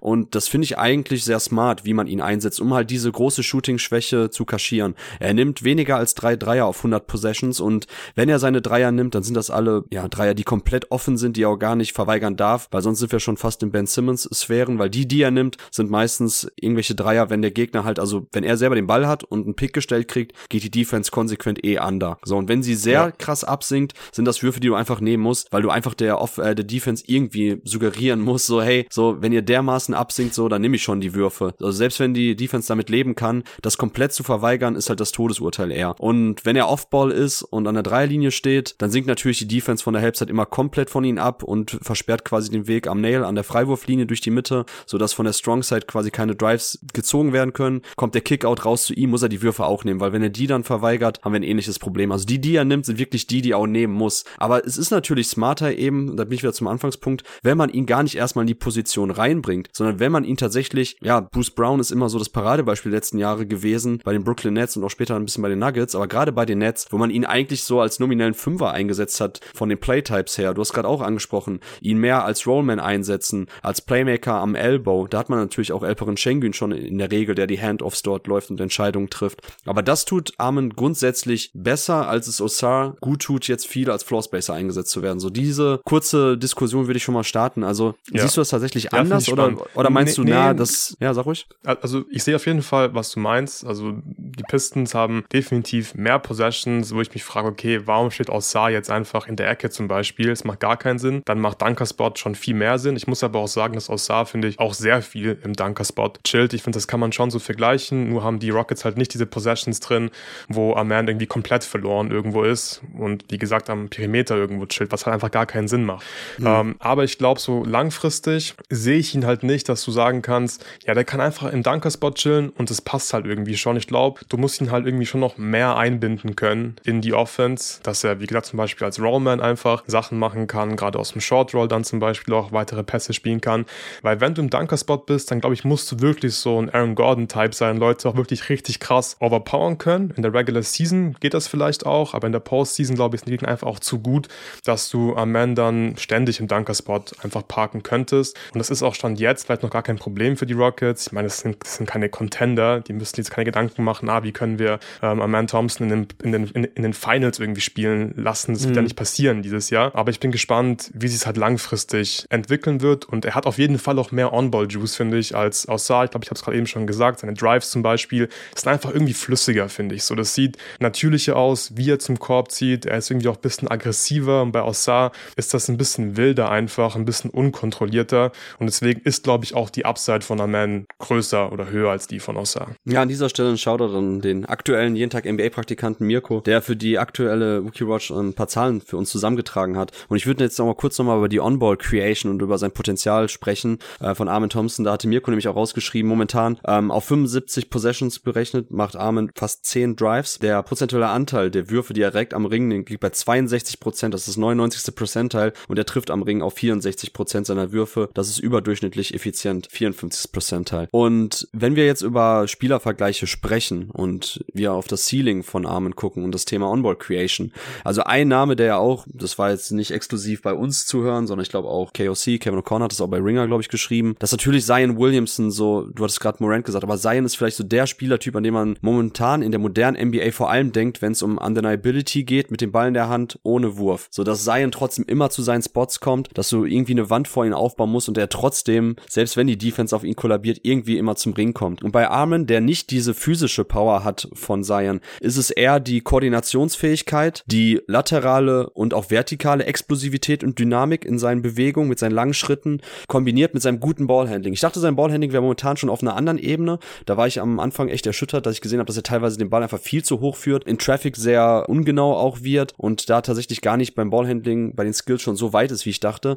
Aber normalerweise wäre halt die große Frage oder das große Thema bei Armin in der Onboard Creation. Kann er auch ohne funktionierenden Wurf gegen eine Defense, die komplett absinkt, trotzdem Wege finden, um den Korb zu attackieren? Und da finde ich, sehen wir momentan schon wirklich sehr viele positive Beispiele, wie er es schafft, auch ohne Wurf tatsächlich den Gegner, der abgesunken ist, noch in den richtigen Angriffswinkel zu attackieren, einfach weil er so viel Platz auch covern kann mit seinen großen Schritten, mit seiner Länge und auch ein unfassbarer Finesse-Spieler innerhalb der Zone ist. Also wir sehen ganz viele verschiedene akrobatische Finishes. Klar, er ist ein krasser explosiver Athlet, der auch dann die Dunks einsammelt, aber der aber auch gegen eine Help-Defense noch irgendwie mit Reverse, Layups und viel Spin auf dem Wurf die Dinger anbringen kann. Also wie siehst du da seine Möglichkeiten als Onboard Creator, als Driver, auch ohne Wurf eben aufgrund seines, seiner Kombination aus Ballhandling, Koordinationsfähigkeit und Athletik-Plays zu machen? Ja, wie gesagt, also ich finde, er sieht als Driver sehr, sehr flüssig aus. Ballhandling finde ich inzwischen auch gut, würde ich sagen. Und da ist auf jeden Fall Potenzial vorhanden. Ich finde, es ist aber trotzdem noch ein weiter Weg, weil er muss halt schon richtig krass sein als Driver, wenn der Wurf nicht kommt, dass du sagen kannst, okay, das lohnt sich für uns, dass wir den in unserer Offense featuren, dass wir den 35 Minuten spielen lassen, weil er einfach so undeniable ist. Und klar, er ist ein krasser Athlet und ich finde den Punkt mit der Koordination auch sehr spannend. Ich finde, der hat einfach so wirklich dieses, dieses, ja, diese Bewegungen einfach drauf, auch den Touch am Ring. Das macht alles Hoffnung, aber es ist halt jetzt nicht Seiern. Seiern ist einfach, es ist so eine, so eine Force, so du kannst nichts machen gegen Seiern. Der ist zu schwer und er ist nicht mehr ganz so athletisch wie früher, aber kann trotzdem noch ziemlich hoch springen und so. Das ist nochmal eine, nochmal eine andere Liga, finde ich einfach.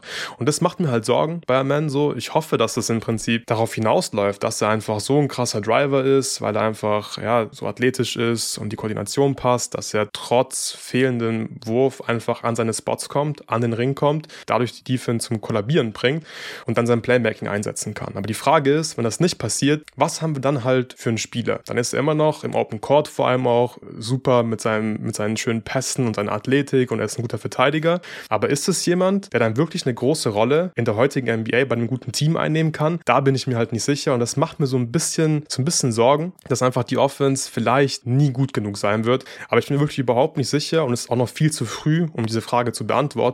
Aber ich glaube, diese Frage muss man sich halt stellen bei den Thompson Twins und Amen hat für mich, wie gesagt, offensiv mehr Upside, aber auch bei ihm, ja, bin ich da zumindest sehr vorsichtig, was sein offensives Ceiling angeht. Okay, ja, ich hatte damals den Vergleich im Worst Case, beziehungsweise vielleicht sogar halber Median Outcome, Derrick Jones Jr. mit besserem Playmaking und Passing Skills. Ja. Und ja, der Vergleich, also Amen momentan 0,55 Points per Possession aus dem Spot ab. Das ist äh, erstes Percentile, also Bodensatz der Liga. Im Grunde genommen, er nimmt auch nur einen Wurf oder eine Possession quasi pro Partie im Schnitt aus dem Spot ab und der befindet sich halt in der Riege, die, da sind quasi nur Non-Shooting Bigs drin und halt Amen. So, und von daher gebe ich dir komplett recht, so die klassischen Rollenprofile, die funktionieren bei ihm nicht. Also wir müssen schon dann wirklich, und das ist ein Thema für einen anderen Podcast, ähm, den ich sicherlich demnächst mal für die Supporter aufnehmen werde, wo ich mir dann auch Shooting Projections nochmal genauer anschaue und auch in der Vergangenheit schaue, welche Spieler sich wirklich von Non-Shooter zu Shootern entwickeln konnten. Aber bei Armen momentan sieht die nicht so aus, die Projection, dass wir ernsthaft davon ausgehen können, dass das ein Plusfaktor hinsichtlich Spacing wird, hinsichtlich ja, Shooting Gravity, dass er Spieler Offball bei sich bindet. Das sehe ich 0,0 momentan. Von daher kannst du ja. in diese beiden Richtungen gehen. Entweder wird er On-Ball so eine Granate, dass er einfach mit seinem Drive dermaßen viele Spieler bindet und dann Plays für die Mitspieler machen kann oder trotzdem finisht, also diese Undeniability aller seinen Williamson mitbringt, was natürlich auch ein Stretch ist. Oder aber er wird tatsächlich ein sehr unorthodoxer, krasser Spieler, dass er quasi eher die Playtypes eines Bigs hat und man um ihn herum eher diese, ja, vielleicht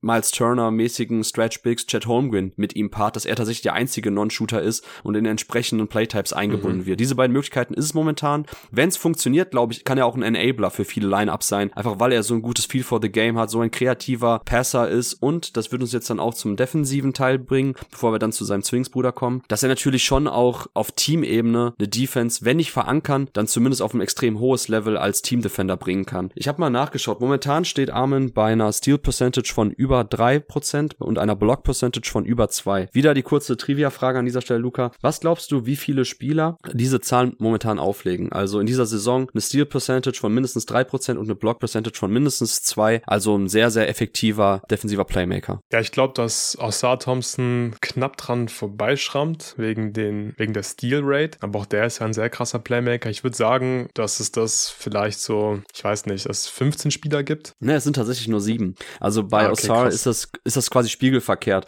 Osar ja, liegt genau. ähm, über drei Prozent bei der Block Rate, äh, Block Percentage und ich glaube knapp unter zwei bei der Steal Percentage. Ja, 1,9. Ja, genau, 1,9. Ja, und momentan, welche Spieler sind's? Äh, SGA haben wir dabei, Matisse Thibault, mhm. Andre Drummond, klar, defensiver Playmaker Andre Drummond, das ist wirklich insane.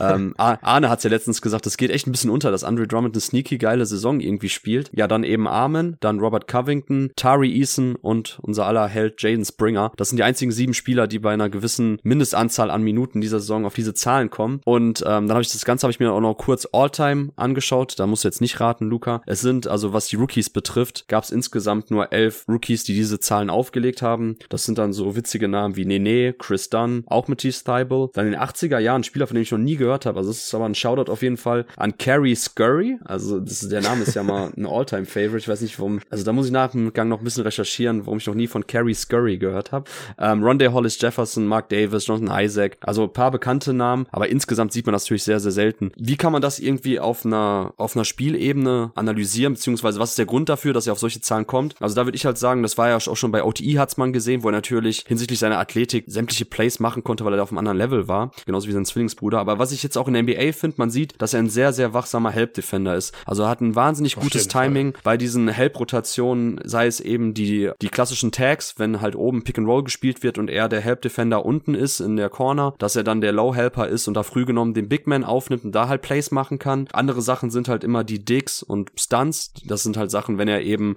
Offball verteidigt und jemand zieht zum Korb, dass er den Schritt reinmacht, um den Drive zu unterbinden und da halt auch nach Steals geht. Das macht er auch sehr, sehr gut, hat dann unfassbar gutes Gespür und kann halt auch sehr viel Platz covern mit seiner Länge und seiner Agilität. Und das alles zusammengenommen, da kommen dann noch Sachen wie irgendwie Blindside Steals, dass er ein sehr gutes Gespür hat auch, wann Spieler vielleicht nicht aufmerksam genug sind, um halt von der Weak Side die Help-Rotation zu sehen und da eben dann Plays Plays machen zu können. On-Ball ist er zwar auch sehr gut, aber die meisten dieser Plays, deshalb auch die hohe Steal Percentage, die wir sonst auch von Spielern wie in Alex Caruso sehen, sind halt diese sehr, sehr wachsamen, sehr aktiven Help Defender, die entweder dann von der Low Help kommen oder halt auch tatsächlich von den Slots vielleicht oben at the nail helpen und dort dann die Plays machen können. Das macht er auch und das ist jetzt schon auf einem verdammt hohen Niveau und das freut mich, weil ich fand halt, dass Armin Thompson unabhängig von seiner Offense auch ein richtig krasses Defensivprospekt ist hinsichtlich ähm, Team Defense und er ist halt grundsätzlich ein sehr smarter Defender ähm, oder auch sagen wir nicht nur Defender, sondern Basketballspieler. Du hast ja sein viel auch in der Offense angesprochen, dass es nicht immer so die klassischen Reads sind, die man ganz methodisch macht, wenn man sieht, dass die Hilfe von der einen Seite kommt, dass man dann den einfachen Pass rausspielt, sondern bei ihm ist es sehr viel Kreativität und in der Defense finde ich aber auch, da ist unfassbar viel Methodik drin, wenn es darum geht, gegnerische Plays zu erkennen. Ich habe jetzt eine Szene noch vor Augen, das war gegen Utah Jazz und die Utah Jazz laufen ja sehr viele Elbow Plays, wenn der Ball dann zum Elbow zum Big geht, dass dann die anderen beiden Spieler Split Cuts laufen oder halt Flare Screens stellen, der andere dann auf die Weak Side rausgeht und da muss man halt sehr sehr wach sein, früh genug kommunizieren, switchen, das irgendwie zu unterbinden. Und da war halt ein Play, die Jazz laufen auch wieder ihre Elbow Split Action oder Flare Action war es glaube ich. Und dann hat Armin als Verteidiger direkt ist direkt auf John Clarkson geswitcht. Und das war nicht irgendwie ein kommunizierter Switch oder ein Automatic Switch, sondern es war einfach, weil er genau wusste, welches Play jetzt kommt, nämlich dass Jordan Clarkson von der anderen Seite seinen Block frühzeitig auflöst und direkt slippt, womit man normalerweise auch eine Switching Defense immer auf dem falschen Fuß erwischt. Und das hat Armin aber antizipiert und ist direkt quasi an Jordan Clarkson an der Hüfte dran geblieben, hat ihn dort komplett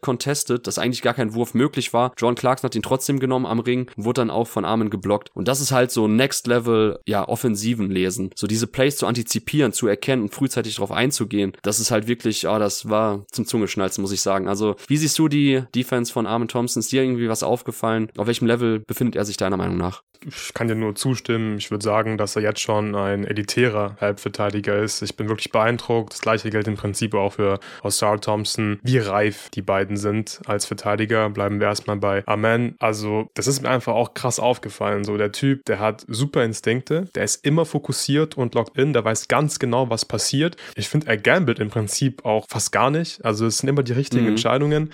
Er weiß, okay, wann kann ich jetzt in die Passing Lane springen? Wann muss ich bei meinem Mann bleiben? Und er ist einfach ein genialer Teamverteidiger. Und wenn der die Offense irgendwann auf ein Niveau bringen kann, dass, dass du einfach sagen kannst oder im Teamkontext hast, dass du sagen kannst, ey, wir können ihn auf jeden Fall spielen lassen, dann ist das halt, dann ist es halt einfach ein richtig geiler Spieler wegen dieser Defense vor allem. Und dadurch, also ich hoffe einfach, dass er offensiv gut genug sein wird, damit wir diese Defense 30 Minuten pro Spiel sehen können bei ihm, weil die ist mhm. einfach krass und das ist eine Rookie-Saison. Also ich will gar nicht wissen, wenn der noch mehr Spiele gemacht hat und es noch besser alles versteht und noch schneller irgendwie process wissen kann in seinem Kopf, was er noch für Plays machen wird in der Defense. Und ja, On-Ball ist er ja auch überhaupt nicht schlecht. Er ist ein sehr drahtiger Verteidiger. Er verteidigt jetzt nicht immer die erste Option. Die Rockets haben halt Dylan Brooks, der darf das immer machen. Und ein Man darf dann eher so die zweite, dritte Option verteidigen. Aber auch hier siehst du halt, wenn irgendwelche Guards zum Beispiel oder Wings füreinander screen und Dylan Brooks verteidigt ein und Ossar verteidigt den anderen Spieler, sorry, Amen, dann ist das eigentlich immer ein automatisches Switch. Also Dylan Brooks vertraut Amen Thompson da und auch diese Switches zum Beispiel, der macht einfach keine Fehler. Also er ist dann einfach da, nimmt Kontakt auf und verteidigt am Ball. Und das ist einfach so krass für einen Rookie. Also wir sehen so viele Rookies, die mit solchen Sachen halt nicht klarkommen, die zu viel zu viele Fehler machen in der Defense, die zu lange brauchen, um solche Sachen zu checken.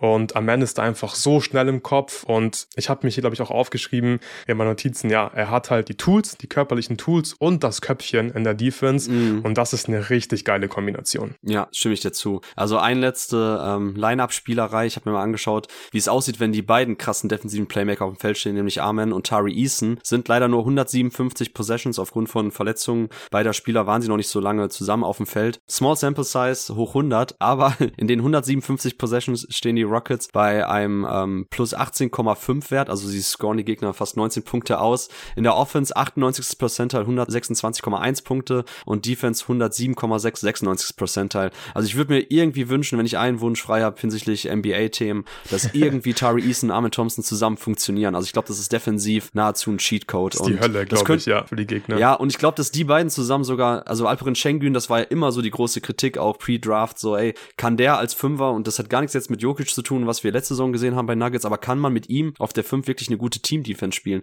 Und ich glaube, wenn du solche Help-Defender um Alpi herum hast mit Tari Eason und Armin Thompson in der Backline, das ist insane. Mhm. Also da bin ich mal sehr gespannt und kann jedem empfehlen, da ein Auge drauf zu haben bei den Rockets, wie sich das noch im Laufe dieser Saison und auch in den nächsten Jahren entwickeln wird. Okay, dann kommen wir zu seinem Zwillingsbruder, Osar. Also der große Unterschied defensiv, vielleicht starten wir jetzt damit, weil wir gerade an diesem hinteren Ende des Courts uns befinden, war immer, dass für mich Osar noch der krassere One-on-One-Defender ist, der noch besser vor den Gegner bleiben kann, der noch krasser irgendwie seine Länge ausnutzen kann, seine Agilität noch besser ausnutzen kann, um einfach, ja, erstickende One-on-One-Defense zu spielen. Wie stehst du momentan zu dem Thema? Das wurde ja am Anfang der Saison ja. auch sehr gehypt. Ist das für dich tatsächlich auch jetzt schon einer der besten Wing-Defender? Und ähm, ja, gib einfach mal so deine Gedanken raus. Ja, ich finde das immer sehr schwierig, äh, Defense dann wirklich ja so zu bewerten und sagen zu können, wer jetzt zum Beispiel der beste Wing-Verteidiger ist, wer Top 5 ist, wer Top 10 ist, einfach Haarspalterei. Und man muss sich halt wirklich krass darauf fokussieren und wirklich Spiele gucken und sagen, ich schaue nur auf diesen einen Spieler und achte darauf, wie er On-Ball verteidigt. Und ich kann jetzt nicht sagen, ob er jetzt Top 5, Top 10 ist, wie gesagt, bei den Wing-Verteidigern, aber was ich sagen kann, ist, dass mir auch Sarah Thompson On-Ball extrem gut gefällt. Also er klebt gefühlt an seinen Gegnern. Er hat ja einfach diese laterale Geschwindigkeit, hat die athletischen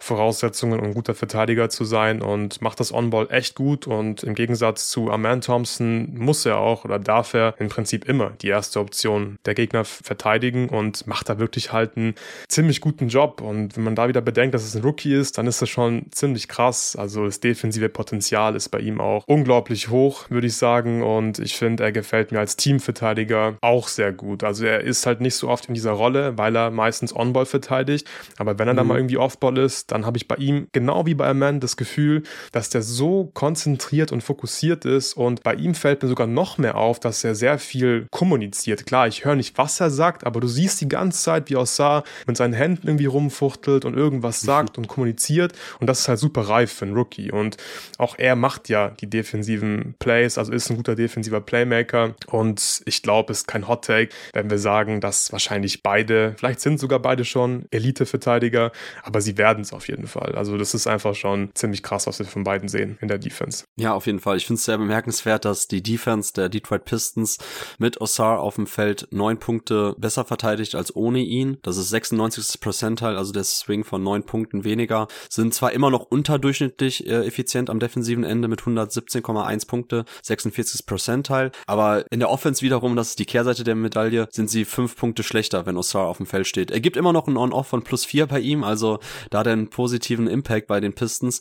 Aber das ist natürlich ähnlich wie bei Armin die große Frage. So, du willst Osar auf dem Feld haben für seine Defense, ist ein geiler Wing Defender, One-on-One -on -one, jetzt schon einer der besten auch aus meiner Sicht. Aber was gibt er dir in der Offensive? Also wie würdest du da auch das skizzieren? Ja, wir haben gerade schon angeschnitten. ja, genau. Ja. Ähm, wir, wir haben schon angeschnitten, seine Rolle ist teilweise bei Monty Williams eher so dieses klassischen Floor Spacer gewesen, der in einer Four-Out-Aufstellung oder teilweise Five-Out, je nachdem welches Line-Up das ist, dann auch irgendwo in der Corner steht, von dem immer weggeholfen wird, der dann aber auch gezwungen ist, die Würfe zu nehmen, ähnlich wie was ich gerade bei Amen gesagt habe, trifft ja auch bei Ossard zu. Er steht jetzt mittlerweile bei 13 getroffenen Dreiern und ich meine, ich weiß nicht, ob es immer noch so ist, aber es gab auf jeden Fall einen Zeitpunkt in dieser Saison vor einigen Wochen, wo er mehr Airballs geschossen hat als mhm. Dreier getroffen. Äh, kann sein, dass es ja. immer noch so ist. Seine, äh, ja, ist es noch so? Hast du das zufälligerweise auch gesehen? Nee, ich weiß nicht, aber also ich kann es mir auf jeden Fall vorstellen. Da sind wirklich einige Airballs dabei bei ihm. genau. Also die Dinger, die dagegen sind, sind wirklich hardcore off. Ähm, ja. ja. ist eigentlich, wie gesagt, war antizipiert worden von vielen Draft Scouts als der bessere Shot Creator, äh, One-on-One-Spieler in der Offense. So, ja, siehst du da irgendwelche Möglichkeiten oder was ist er in der Offensive für einen Rollenspieler im Idealfall? Und wo liegen da momentan noch die größten Schwächen? Klar darfst du auch gerne nochmal das Thema Wurf behandeln, aber vor allem auch alle anderen Bereiche. Ja, also ich finde gerade offensiv kann man die beiden Twins schon einfach vergleichen. Es ist ein sehr ähnlicher Spieler Spielstil. Ich würde auch bei Ossar Thompson sagen, dass seine größten Stärken am offensiven Brett aktuell liegen. Also genauso wie bei Aman. Hat ein krasses Gespür, hat einen krassen Motor vor allem auch und er holt einfach die Offensiv-Rebounds. Und er spielt, finde ich, auch inzwischen wirklich viele im Dunker-Spot. Und ja, gerade eben schon das Thema, ja, Monty Williams lässt ihn irgendwie auch mehr einfach so am Perimeter rumstehen. Das macht keinen Sinn, aber er ist schon viel im Dunker-Spot und holt halt dann von dort aus meistens die Offensiv-Rebounds. Er ist ein super Spieler in Transition. Gleiches Ding wie bei Aman Thompson. Thompson ist einfach athletisch, kann Pässe spielen, Lobs fangen und so weiter. Aber ich finde ihn offensiv halt aktuell zumindest irgendwie schlechter als Aman Thompson. Wie gesagt, die Drives finde ich bei ihm nicht so flüssig. Das ist mir so ein bisschen zu wild. Und auch er hat so viele Layups, wo ich mir denke, ja, der war jetzt schon ziemlich krass off irgendwie. Also der Touch ist ausbaufähig um den Ring herum, würde ich sagen. Die Quote ist eigentlich gut, 65% am Ring, aber es sind halt eigentlich auch sehr leichte Abschlüsse für ihn. Aber offensiv ist es unterm Strich schon, schon sehr, sehr dünn beziehungsweise schwierig, ihn halt spielen zu lassen. Da muss echt noch einiges passieren. Ich finde, gegen ihn wird im Prinzip das Gegenteil von der Box-and-One-Defense gespielt. Also du musst vier Spieler verteidigen und kannst aus Saar wirklich sowas von ignorieren.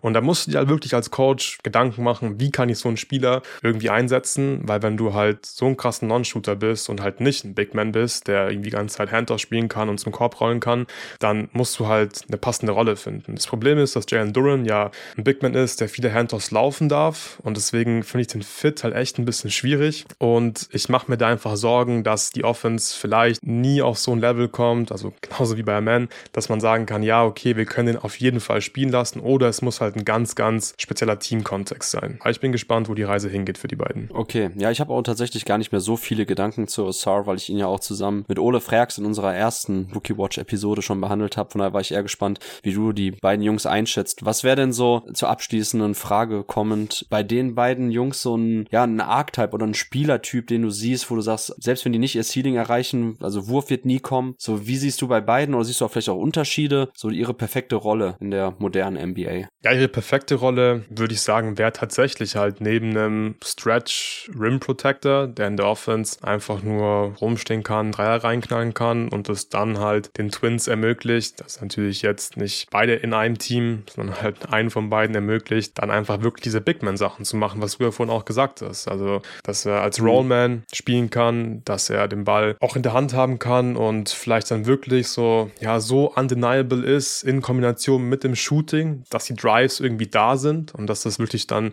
auch eine ernsthafte Option ist für ein, für ein gutes Team, dass man sagen kann, ja, den Spieler können wir featuren in der Offense oder halt einfach, wie gesagt, reiner Play-Finisher mit ein bisschen Playmaking, wenn dann halt äh, die Defense kollabiert, um dann halt die krasse Defense auf dem Feld zu haben. Und ich hoffe einfach, ich hoffe wirklich, dass es bei beiden klappen wird. Ich bin eigentlich sehr, sehr kritisch, was solche Spielertypen angeht. Das war so eins meiner größten Learnings, glaube ich, in den letzten Playoffs, dass ich es viel schlimmer finde, wenn ein Spieler offensiv nicht spielbar ist, als jemand, mhm. der defensiv halt eine krasse Schwachstelle ist. Und ich hoffe, dass sie es einfach irgendwie hinbekommen, dass sie die schwache Offense oder die Schwierigkeiten, die Probleme in der Offense irgendwie kaschieren können, in die richtige Rolle kommen, damit sie diese krassen Stärken in der Defense einfach aufs Parkett bringen können. Alright, ja, dann würde ich auch sagen, Daumen drücken für die Thompson-Zwillinge, weil den beiden beim Basketballspielen zuzuschauen, vor allem beim Verteidigen, macht schon sehr viel Spaß. Und ja. sie gehören meiner Meinung nach schon auch zu den interessantesten Personalien, die wir momentan in der NBA sehen, einfach weil es so unorthodoxe Spielertypen sind mit eben sehr extremen Stärken und auch Schwächen. Alright, ja, kommen wir dann zu Cam Whitmore, bevor wir dann am Ende auch nochmal über Brandon Miller und Scoot Henderson kurz sprechen werden.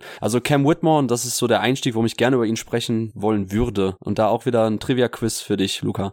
Was glaubst du, wie viele Rookies es seit 1977 gab, die in ihrer Rookie-Season mehr als 25 Punkte auf 75 Possessions gerechnet erzielt haben. Ja, nicht viele. Ich habe auch ehrlich gesagt vorhin den Screenshot gesehen, den Mirko da reingepackt hat in die Grafik. Mhm. Ich habe es mir aber nicht gemerkt, aber ich würde sagen, es waren so, es waren vielleicht so 10, 11, sowas in die Richtung. Ja, nicht ganz, es waren sogar nur acht. Also der erste, der es geschafft hat, war ja, Michael Jordan. Genau, ja, ja, Michael Jordan 84, 85, hat 26,7 Punkte aufgelegt auf 75 Possessions und danach kamen Leute wie Derek Gervin, äh, Cedric Ceballos, äh, Trevor Ruffin und dann ging es erst 2016, 17 weiter. Also wir haben mehr als 20 Jahre lang keinen Rookie gesehen, der mehr als 25 Punkte aufgelegt hat. Dann kam Joel Embiid, danach kam mhm. Zion Williamson und in diesem Jahr zum ersten Mal in einer Saison zwei Spieler und zwar Cam Whitmore und Victor Wembanyama. Und tatsächlich legt Cam Whitmore sogar mehr Punkte auf. Er liegt bei 25,6, Victor bei 25,5 Punkte und wenn wir jetzt nicht über Cam Whitmore reden, dann weiß ich auch nicht wann. Also in einer Rookie-Season, die sehr viele historische Sachen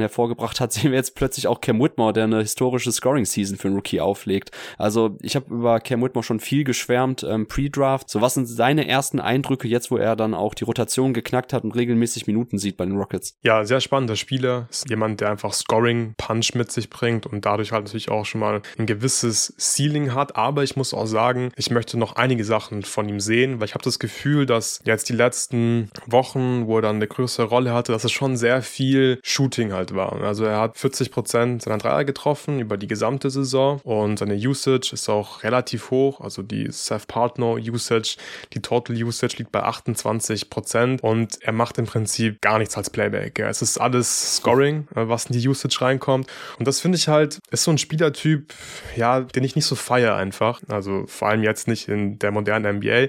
Das sagen wir heute sehr, sehr oft, aber ich finde, das muss man irgendwie auch betonen, weil er liefert halt im Punkto Playmaking fast gar nichts aktuell aktuell. Und da muss wirklich noch richtig viel kommen, weil es reicht mir nicht, dass er halt ein krasser Shooter ist. Er trifft 49% seiner Catch-and-Shoot-Dreier, nur 24% seiner Pull-Up-Dreier. Ist jetzt auch nicht die beste Kombination, klar, immer noch kleine Sample-Size. Und er ist bei den Self-Created Abschlüssen liegt er 5% unter dem Ligaschnitt. Also so diese ganzen Creator-Sachen, da habe ich schon Fragezeichen. So er hat diese Momente, wo er heiß läuft, die Würfel fallen, aber das ist halt nichts, wo ich sage, okay, dem traue ich dann jetzt zu, irgendwie der Motor von einer guten Offense zu sein. Sondern es geht eher so in die Richtung, ich will nicht sagen Chucker, aber du weißt, was ich meine. Einfach jemand, der halt heiß laufen kann, der aber auch irgendwie dann halt mal kalt sein kann und wenn der Wurf nicht fällt, dann irgendwie relativ wenig liefert in der Offense. Aber er macht diese Sachen, also gerade diese teamkreierten Abschlüsse, da ist er einfach sehr gut da drin. Da ist er 6% über dem Ligaschnitt und das ist natürlich ein sehr wertvoller Skill in der modernen NBA. Jemanden, der einfach die Dreier fliegen lässt, der, der auch wirklich ähm, keine Sekunde zögert. Also wenn der frei ist, dann wirft er einfach und das finde ich auch grundsätzlich gut und ich habe gerade eben so ein bisschen kritisiert, dass mir vielleicht das Playmaking und die Self-Creation so ein bisschen fehlt. Ich muss aber auch sagen, die Flashes sind da in der Hinsicht. Also die Drives sehen zwar meistens sehr wild und unkontrolliert aus und das Ballhandling muss tighter werden und ich brauche mehr Rim Pressure, aber es gibt immer wieder Momente, wo ich mir denke, ja, wenn er das einfach öfter machen kann in Kombination mit dem Shooting, könnte das offensiv sehr, sehr gut werden. Aber er hat, glaube ich, noch einen ziemlich weiten Weg vor sich, wenn wir wirklich ja sagen, dass, dass er Star-Potenzial. Deswegen hattest du ihn ja auch auf Platz 4 warst, glaube ich, oder 5 auf deinem, auf deinem Big Board. Ja, 4. Und genau, 4. Und das ist er dann schon Richtung, Richtung All-Star-Upside und die hat er, glaube ich. Aber wie gesagt, ähm, Playmaking muss kommen, Rim Pressure muss kommen, nur das Shooting und dieser Scoring Punch, das reicht mir noch nicht aktuell. Ja, das waren ja auch die großen Kritikpunkte, unabhängig davon, ob es jetzt wirklich an irgendwelchen Intels und Medicals hing, bei ihm, warum er geslidet ist, dass er ja eine historisch schlechte Assist-Turnover-Ratio hatte. Ähm, bei den Villanova Wildcats habe ich halt viel auf so seine Rolle geschoben, dass sie ihn also auch Play-Finisher und primären Scorer auch gebraucht haben. Aber jetzt sieht es natürlich krass aus. Er ist in der NBA angekommen und ja. er befindet sich in den ähnlichen Sphären wie schon am College. Also laut Cleaning the Glass, seine Assist-Usage-Rate-Ratio liegt bei 0,17. Also seine Verteilung hinsichtlich der Assist-Zahlen gemessen an seiner Usage-Rate 0,17. Das ist das einzige, also erste Percentile. Das ist Bodensatz der Liga. Also kaum einer passt so wenig und scored gemessen eben an seiner Rolle so viel wie Cam Whitmore. Also wenn wir irgendwie einen Play-Finisher vor Augen haben, dann ist es aktuell Cam Whitmore. So, Assist Percentage liegt bei unter 4%, viertes Percentile. Also normalerweise würden jetzt wahrscheinlich auch viele, die meinen Content schon länger verfolgen, Jahre hinweg sagen, hey, das ist doch niemals ein Spieler, den du drafttechnisch interessant findest, weil ich ja auch immer sage, ey, ich brauche Spieler, die müssen off the dribble ein bisschen was liefern, abseits vom Scoring. So, ich, ich will nicht sagen, ich hasse ihn, hasse es zu groß, aber ich bin absolut kein Cam Thomas Fan. So, genau so ein Spielertyp eigentlich, der individuelles Scoring vielleicht sogar effizient hinkriegt, bringt für die Team Offense super wenig. Also da bin ich dann auch irgendwie mental ein Kind von Ben Taylor, der das ja in seinem Buch auch Thinking Basketball beschrieben hat, individuelle Offense versus Global Offense, wo Will Chamberlain damals der erste war, in dem man schön gesehen hat, dass die eigene Effizienz auch mit krassem Scoring sehr wenig für die Team Offense bringt, wenn du wenig für deine Mitspieler kreierst und auch wenig die Mitspieler einbindest. So, niemand kann allein eine komplette Team Offense mit Scoring schultern. Und das ist bei Kim Whitmer eben die ganz große Frage, warum ich dir auch recht gebe. So, macht er die Schritte? Und es gibt einen Jubel, den finde ich halt super krass überproportional vorhanden bei den Spielern. Das ist, ich den kenn's ja auch, wenn die Spieler einen guten äh, Pass gespielt haben, Assist, die dann so die imaginären, das imaginäre Fernglas rausholen, sich vor die Augen ja. halten. Weißt du, was ich meine? Das, ja, das hatte selbst klar. Anthony Edwards damals am College bei Georgia. Der war wirklich, war ein krasser Pass von ihm, weiß ich noch, gegen Michigan State, irgendwie Full Court, quasi ein Bodenpass direkt in den Lauf, so ein Bounce Pass. Der war richtig krass. Da hat er ja auch dann die, die, das Fernglas rausgeholt. Cam Whitmore hat's vor paar Wochen auch gemacht. Da hat er auch irgendwie in Transition so einen geilen Behind the Back Pass gemacht und hat dann auch die, das Fernglas rausgeholt, wo ich mir dachte, Bruder, du spielst ungefähr, das war gefühlt dein erster Assist in der NBA. Ja. Und jetzt mach bitte nicht einen auf Steve Nash oder dass du der große Playmaker bist und immer ein gutes Auge für die Mitspieler hast. Nur der Witz bei Cam Whitmore ist tatsächlich, dass er das eigentlich hat. Also die Passing Flashes an für sich aus einer technischen Perspektive sind echt gut. Also guter Live-Dribble-Passer, hat schon immer mal wieder auch gute Durchstecker, aber ja, ich weiß nicht, ob es das Mindset ist, ob es die Rolle also es ist. Es sieht schon so aus. Es, also es sieht wirklich für mich nach Mindset aus, dass er einfach hm. scoren möchte und denkt, ey, wenn ich Punkte mache, dann darf ich mehr spielen und mit Punkten wird man halt irgendwie zum Star, dann ist man ein wichtiger Spieler beim Team, weil so oft zieht er halt zum Korb und zieht halt auch zwei Verteidiger und hat wirklich einen sehr leichten Read eigentlich, einen Spieler in der Ecke, von dem gerade weggeholfen wurde und er nimmt trotzdem lieber einen wilden Abschluss am Ring und das sind halt so Reads, so, das musst du einfach machen. Das ist dann einfach eine richtig schlechte Entscheidung und bei solchen Spielern habe ich immer ein bisschen Angst, ob sowas dann wirklich, ja, ob sie sowas einfach lernen können. So, wenn du dieses Mindset einmal irgendwie drin hast, glaube ich, ist mhm. es schwer, da wieder rauszukommen, wenn du einfach so diese Scorer-Mentalität hast. Ich finde, finde, Cam Thomas ist, ein, ist eine sehr gute Comp für ihn. Also ja, da könnte man auch sagen, der Typ ist ein guter Scorer und der müsste eigentlich irgendwann gecheckt haben,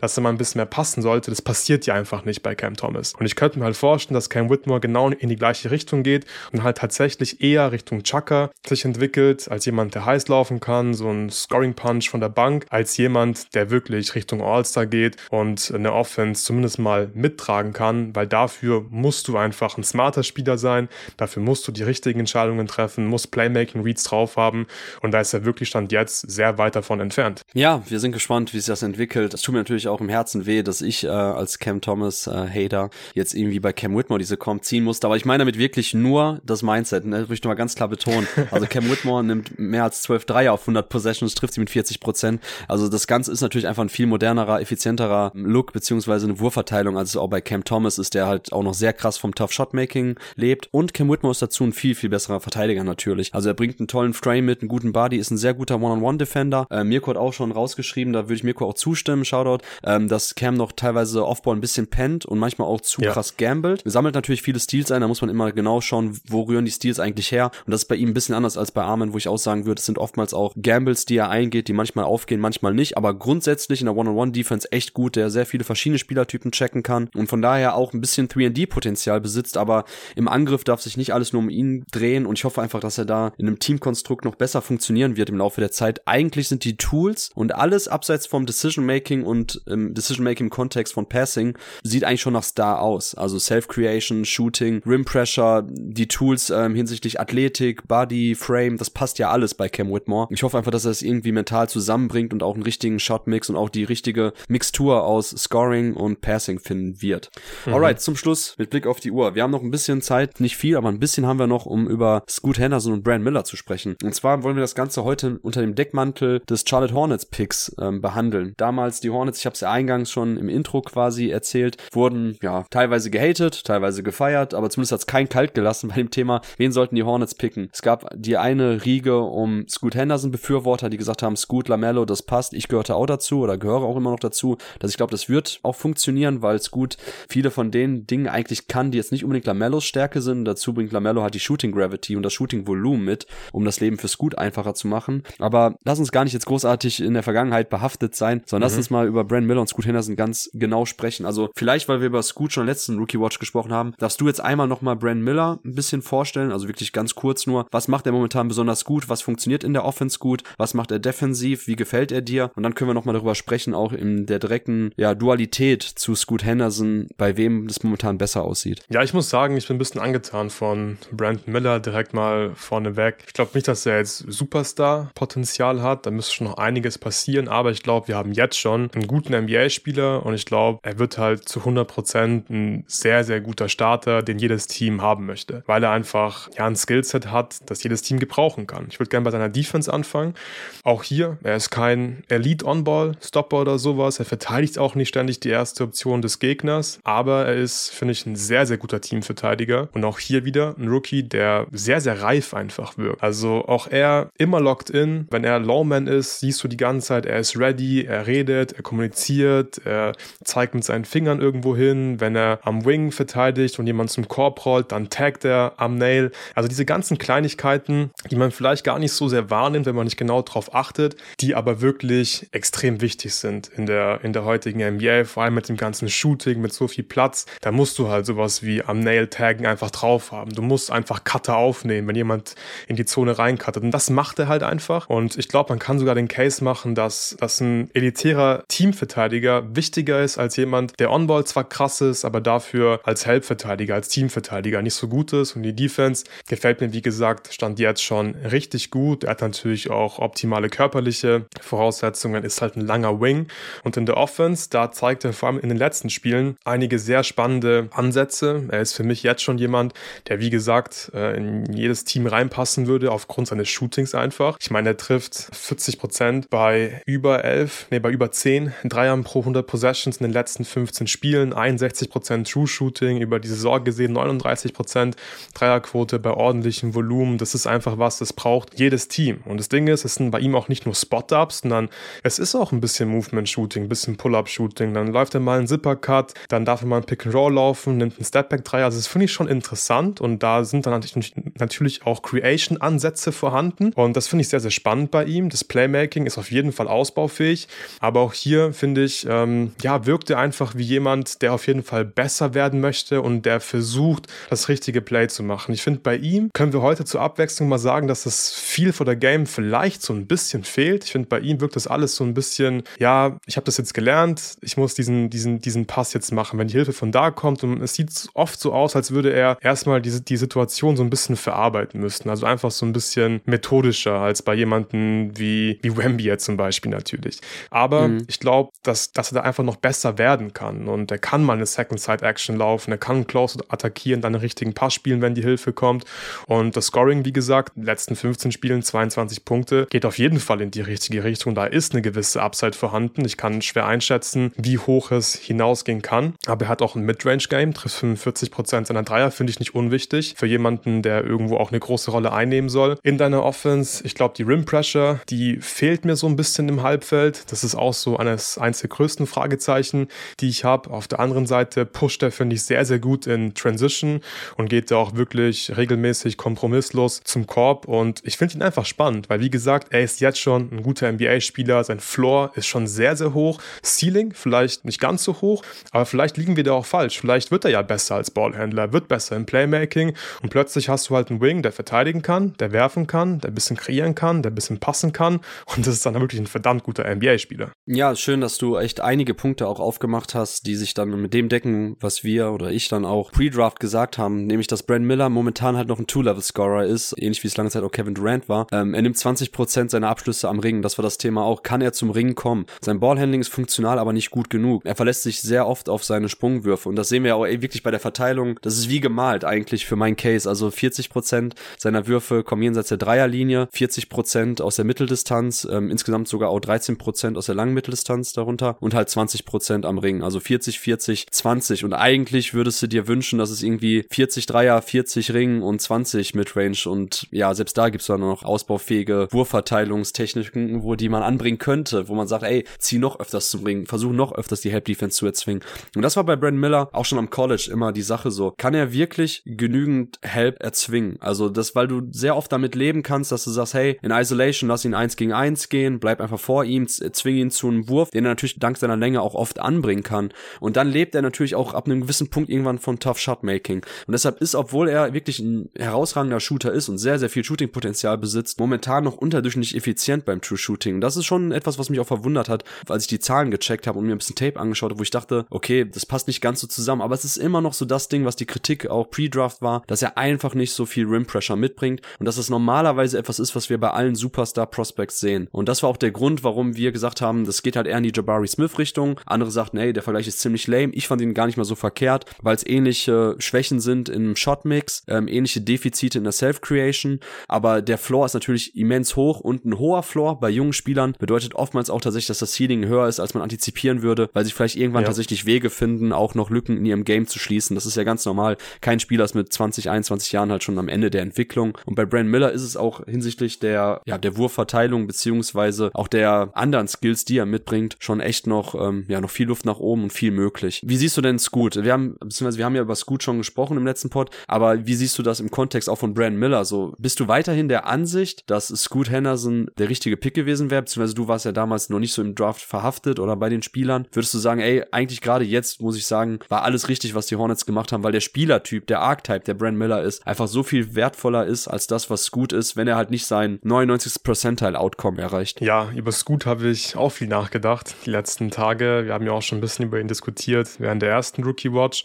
und ich habe die Spieler nicht gescoutet. Ihr wisst Bescheid, ich sage es jedes Mal, aber da war ich trotzdem in dem Lager durch die ganzen Pots und so weiter, dass ich gesagt habe, es hört sich für mich irgendwie unsinnig an, dass die Hornets jemanden draften, der scheinbar ein viel niedrigeres Ceiling als gut hat. Und ich würde nicht sagen, dass die Hornets jetzt alles richtig gemacht haben, weil ich war halt sehr stark der Meinung, dass die alles falsch gemacht haben, als sie nichts gut gepickt haben, weil ich fand es irgendwie dumm, halt wegen dem Fit mit LaMelo nicht den Spieler mit der höheren Upside zu nehmen.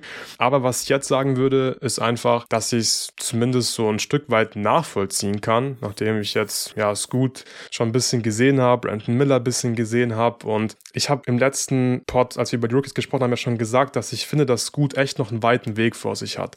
Und jetzt ist halt genau die Frage, so ist es jetzt wirklich viel realistischer, dass Scoot, der natürlich viel Rim Pressure liefert, der die Defense zum Kollabieren bringen kann, der aber ja ein wackeliger Shooter ist, obwohl der Dreier jetzt die letzten 15 Spiele gut gefallen ist mit 38 Prozent, trotzdem mhm. True Shooting nur 55 Prozent und der einfach am Ring noch nicht gut abschließt. Es sind 45 Prozent einfach am Ring. Das ist unglaublich schlecht. Das ist auch nicht besser geworden. Ich habe es vorhin mal nachgeschaut.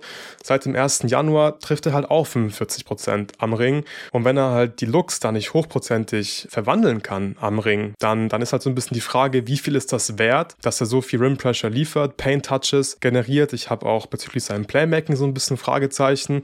Und dann könnte es gut, glaube ich, auch eher in die Richtung gehen, dass er halt jemand ist, der irgendwann Zahlen auflegen wird, aber vielleicht nie wirklich eine gute Team-Offense anführen kann. Und dann, glaube ich, ist vielleicht jemand wie Brandon Miller, der eine sehr gute zweite, dritte Option als Two-Way-Wing sein kann bei richtig guten Teams, vielleicht die richtige Wahl gewesen. Also ich finde es auch hier einfach so ein bisschen enger oder man muss oder man kann es besser nachvollziehen, als ich es noch zu Draft konnte. So würde ich es formulieren. Ja, ich glaube, man kann es wirklich so beurteilen, dass Scoot der interessantere oder das interessantere Prospect hinsichtlich Go-To-Guy und erste Option ist, einfach weil er die Rim Pressure mitbringt, die so unfassbar wichtig ist. Das ist einfach so, dass es meistens dieser Superstar-Skill ist, ähm, dann halt auch Scoring und Playmaking entfesselt und da bringt Scoot die besseren Anlagen mit, aber das muss ich auch dazu sagen, wenn Scoot wirklich bastet und nicht in NBA funktionieren wird, dann habe ich meinen Glauben komplett an Prospects, die unter 1,90 Meter sind, verloren, weil mhm. das ist, man, man vergisst das oft und auch dieses Jahr war mit Rob Dillingham ein richtig geilen Prospect für die Guardspots. Das aber kaum ein Spieler, der am College sehr gut funktioniert hat, High School sehr gut funktioniert hat, aber nicht eine funktionale Länge einfach mitbringt. Die, also das passiert in der NBA fast gar nicht mehr, dass solche Spieler sich durchsetzen. Man guckt immer auf die Fred Van Vliets und Chris Pauls dieser Welt, aber das sind die Ausnahmen. So in der Regel, es werden kaum Spieler gedraftet, die unter 6'2 sind und wenn, dann meistens erst so Mitte, Ende der ersten Runde und die meisten davon funktionieren auch nicht. Also es gibt wirklich nur einige Ausnahmen, auch in den letzten Jahren und das ist jetzt auch wieder bei Scoot das Problem beim Finishing. Was liegt einfach an seiner Größe? Weil eigentlich dachten wir, es ist ein krasser Athlet, ein bisschen so das Dennis Smith Jr. Problem, dass die Athletik vielleicht im Open Court in Transition sehr geil aussieht, aber ja. im Traffic dann plötzlich nicht mehr und ist dann auch sein Finishing Finesse genug. Also er arbeitet sehr, sehr viel mit Up and Under und Reverse Layups, wo er dann quasi den Ring als zusätzliche Hilfe gegen den, gegenüber den Shotblocker nutzt. Aber da legt er manchmal zu viel Soße aufs Glas, da geht der Ball sonst wohin. Also ich gebe dir auch komplett recht, dass die Looks teilweise oder die Würfe dann auch echt off sind bei ihm. Aber andersrum finde ich gerade so seine Quote oder seinen prozentualer Anteil von 41 Prozent seiner Würfe, die er am Ring nimmt, 94 Percentile. So, das, das kannst du halt auch niemandem beibringen. Er kommt an seine Würfe, er kommt an seine Spots. Sei es durch irgendwelche Elbow-Get-Plays, wo er den Ball dann zum Spieler am Elbow gibt, direkt das Handoff läuft und dann mit Platz attackieren kann. Gegen verschiedene Spielertypen. Er kommt schon innerhalb in die, der Zone. Und dann ist halt die Absolut. Frage, liegt's, liegt's an Finishing selbst aus einer technischen Perspektive? Ich glaube, daran kann man noch ganz gut arbeiten. Ist jetzt nichts, was ein No-Brainer ist, wo man sich gar keine Sorgen machen muss, weil ich glaube so, in der Vergangenheit war es schon so, dass viele Spieler, die am College schlecht gefinisht haben oder in der G-League, nicht wirklich effiziente, gute Finisher auch in NBA wurden, weil die Länge ist dort einfach nochmal ein größeres Problem. Die Help-Defense ist schneller da, ähm, die Athletik ist auf einem krasseren Level. Aber bei Scoot sehe ich immer noch den Vorteil, dass er, glaube ich, irgendwann vielleicht noch, also egal ob es jetzt diese Saison oder der nächste Saison wird, dass er noch etwas besser antizipieren kann, welche Würfe er überhaupt noch nehmen kann oder wann er dann auch schneller noch den Kickout suchen sollte. Also dass er tatsächlich so in seiner Wurfauswahl noch ein bisschen mehr das austrahiert zwischen Scoring am Korb und halt Kickout-Pässe und halt Playmaking insgesamt. Und wenn dann der Mitteldistanzwurf auch nochmal besser fällt, was eigentlich lange Zeit schon eine gute Waffe für ihn war, also in der G-League, dann würde ich auch sagen, es ist nicht mehr ganz so einfach gegen ihn zu scheme. Also ich sehe da noch viel Luft nach oben und ich halte ihn immer noch für das bessere Prospect hinsichtlich First Guy und erste Option, aber ich glaube, die bessere zweite, dritte, vierte, fünfte, sechste Option ist Brand Miller. Und wenn Brand Miller sich dann tatsächlich auch noch hinsichtlich Self-Creation und Abschlüsse am Korb und Playmaking-Instinkte stark verbessert, weil der bessere Help-Defender und Team-Defender ist er jetzt schon und auch seine Defense, der Wert seiner Defense ist viel, viel krasser als der von Scoot, selbst wenn der noch ein besserer On-Ball-Defender auf den Guard-Spots werden sollte, dann spricht natürlich schon sehr, sehr viel für Brandon Miller und dass er dann auch in zehn Jahren vielleicht die bessere NBA-Karriere hatte oder haben wird. Aber bei Scoot sehe ich immer noch so das Potenzial als erste Option für höher an. Aber er muss halt sein Finishing am Korb klar verbessern und der Wurf muss besser fallen. Das ist, das steht außer Frage. Ja. Alright, hast du noch Gedanken, Luca? Okay, direkt komplett bei mir. Das ist doch ein gutes Schlusswort, oder willst du noch einen draufsetzen? Nee, nee, ich muss ja auch wirklich jetzt los zum Training. Hat äh, sehr viel Spaß gemacht, der Pod. Äh, ich bin echt froh, dass ich zum zweiten Mal am Start sein durfte. Für die Rookie Watch mit dir aufnehmen. Immer cool. Und vielleicht machen wir das ja in Zukunft nochmal gemeinsam. Würde mich auf jeden Fall freuen. Ja, komm, das kriegen wir auf jeden Fall hin. Die Saison geht ja noch ein paar, paar Monate. Alles klar, Luca. Ja, dann vielen Dank für deine Zeit. Mir hat es auch sehr, sehr viel Spaß gemacht, mit dir wieder über die verschiedenen Prospects und NBA-Rookies zu diskutieren. Ich hoffe, ihr, liebe Zuhörer, hattet auch Spaß. Wenn euch gefallen hat, was wir heute besprochen haben und ihr uns supporten wollt, dann geht gerne auf steadyhq.com slash jeden Tag. Und dort könnt ihr uns supporten. Finanziell würden wir uns sehr freuen, wenn ihr uns da stützt und das Projekt weiter dann auch am Leben erhaltet. Ansonsten vielen Dank, dass ihr heute zugeschaltet habt und bis zum nächsten Mal. Ciao.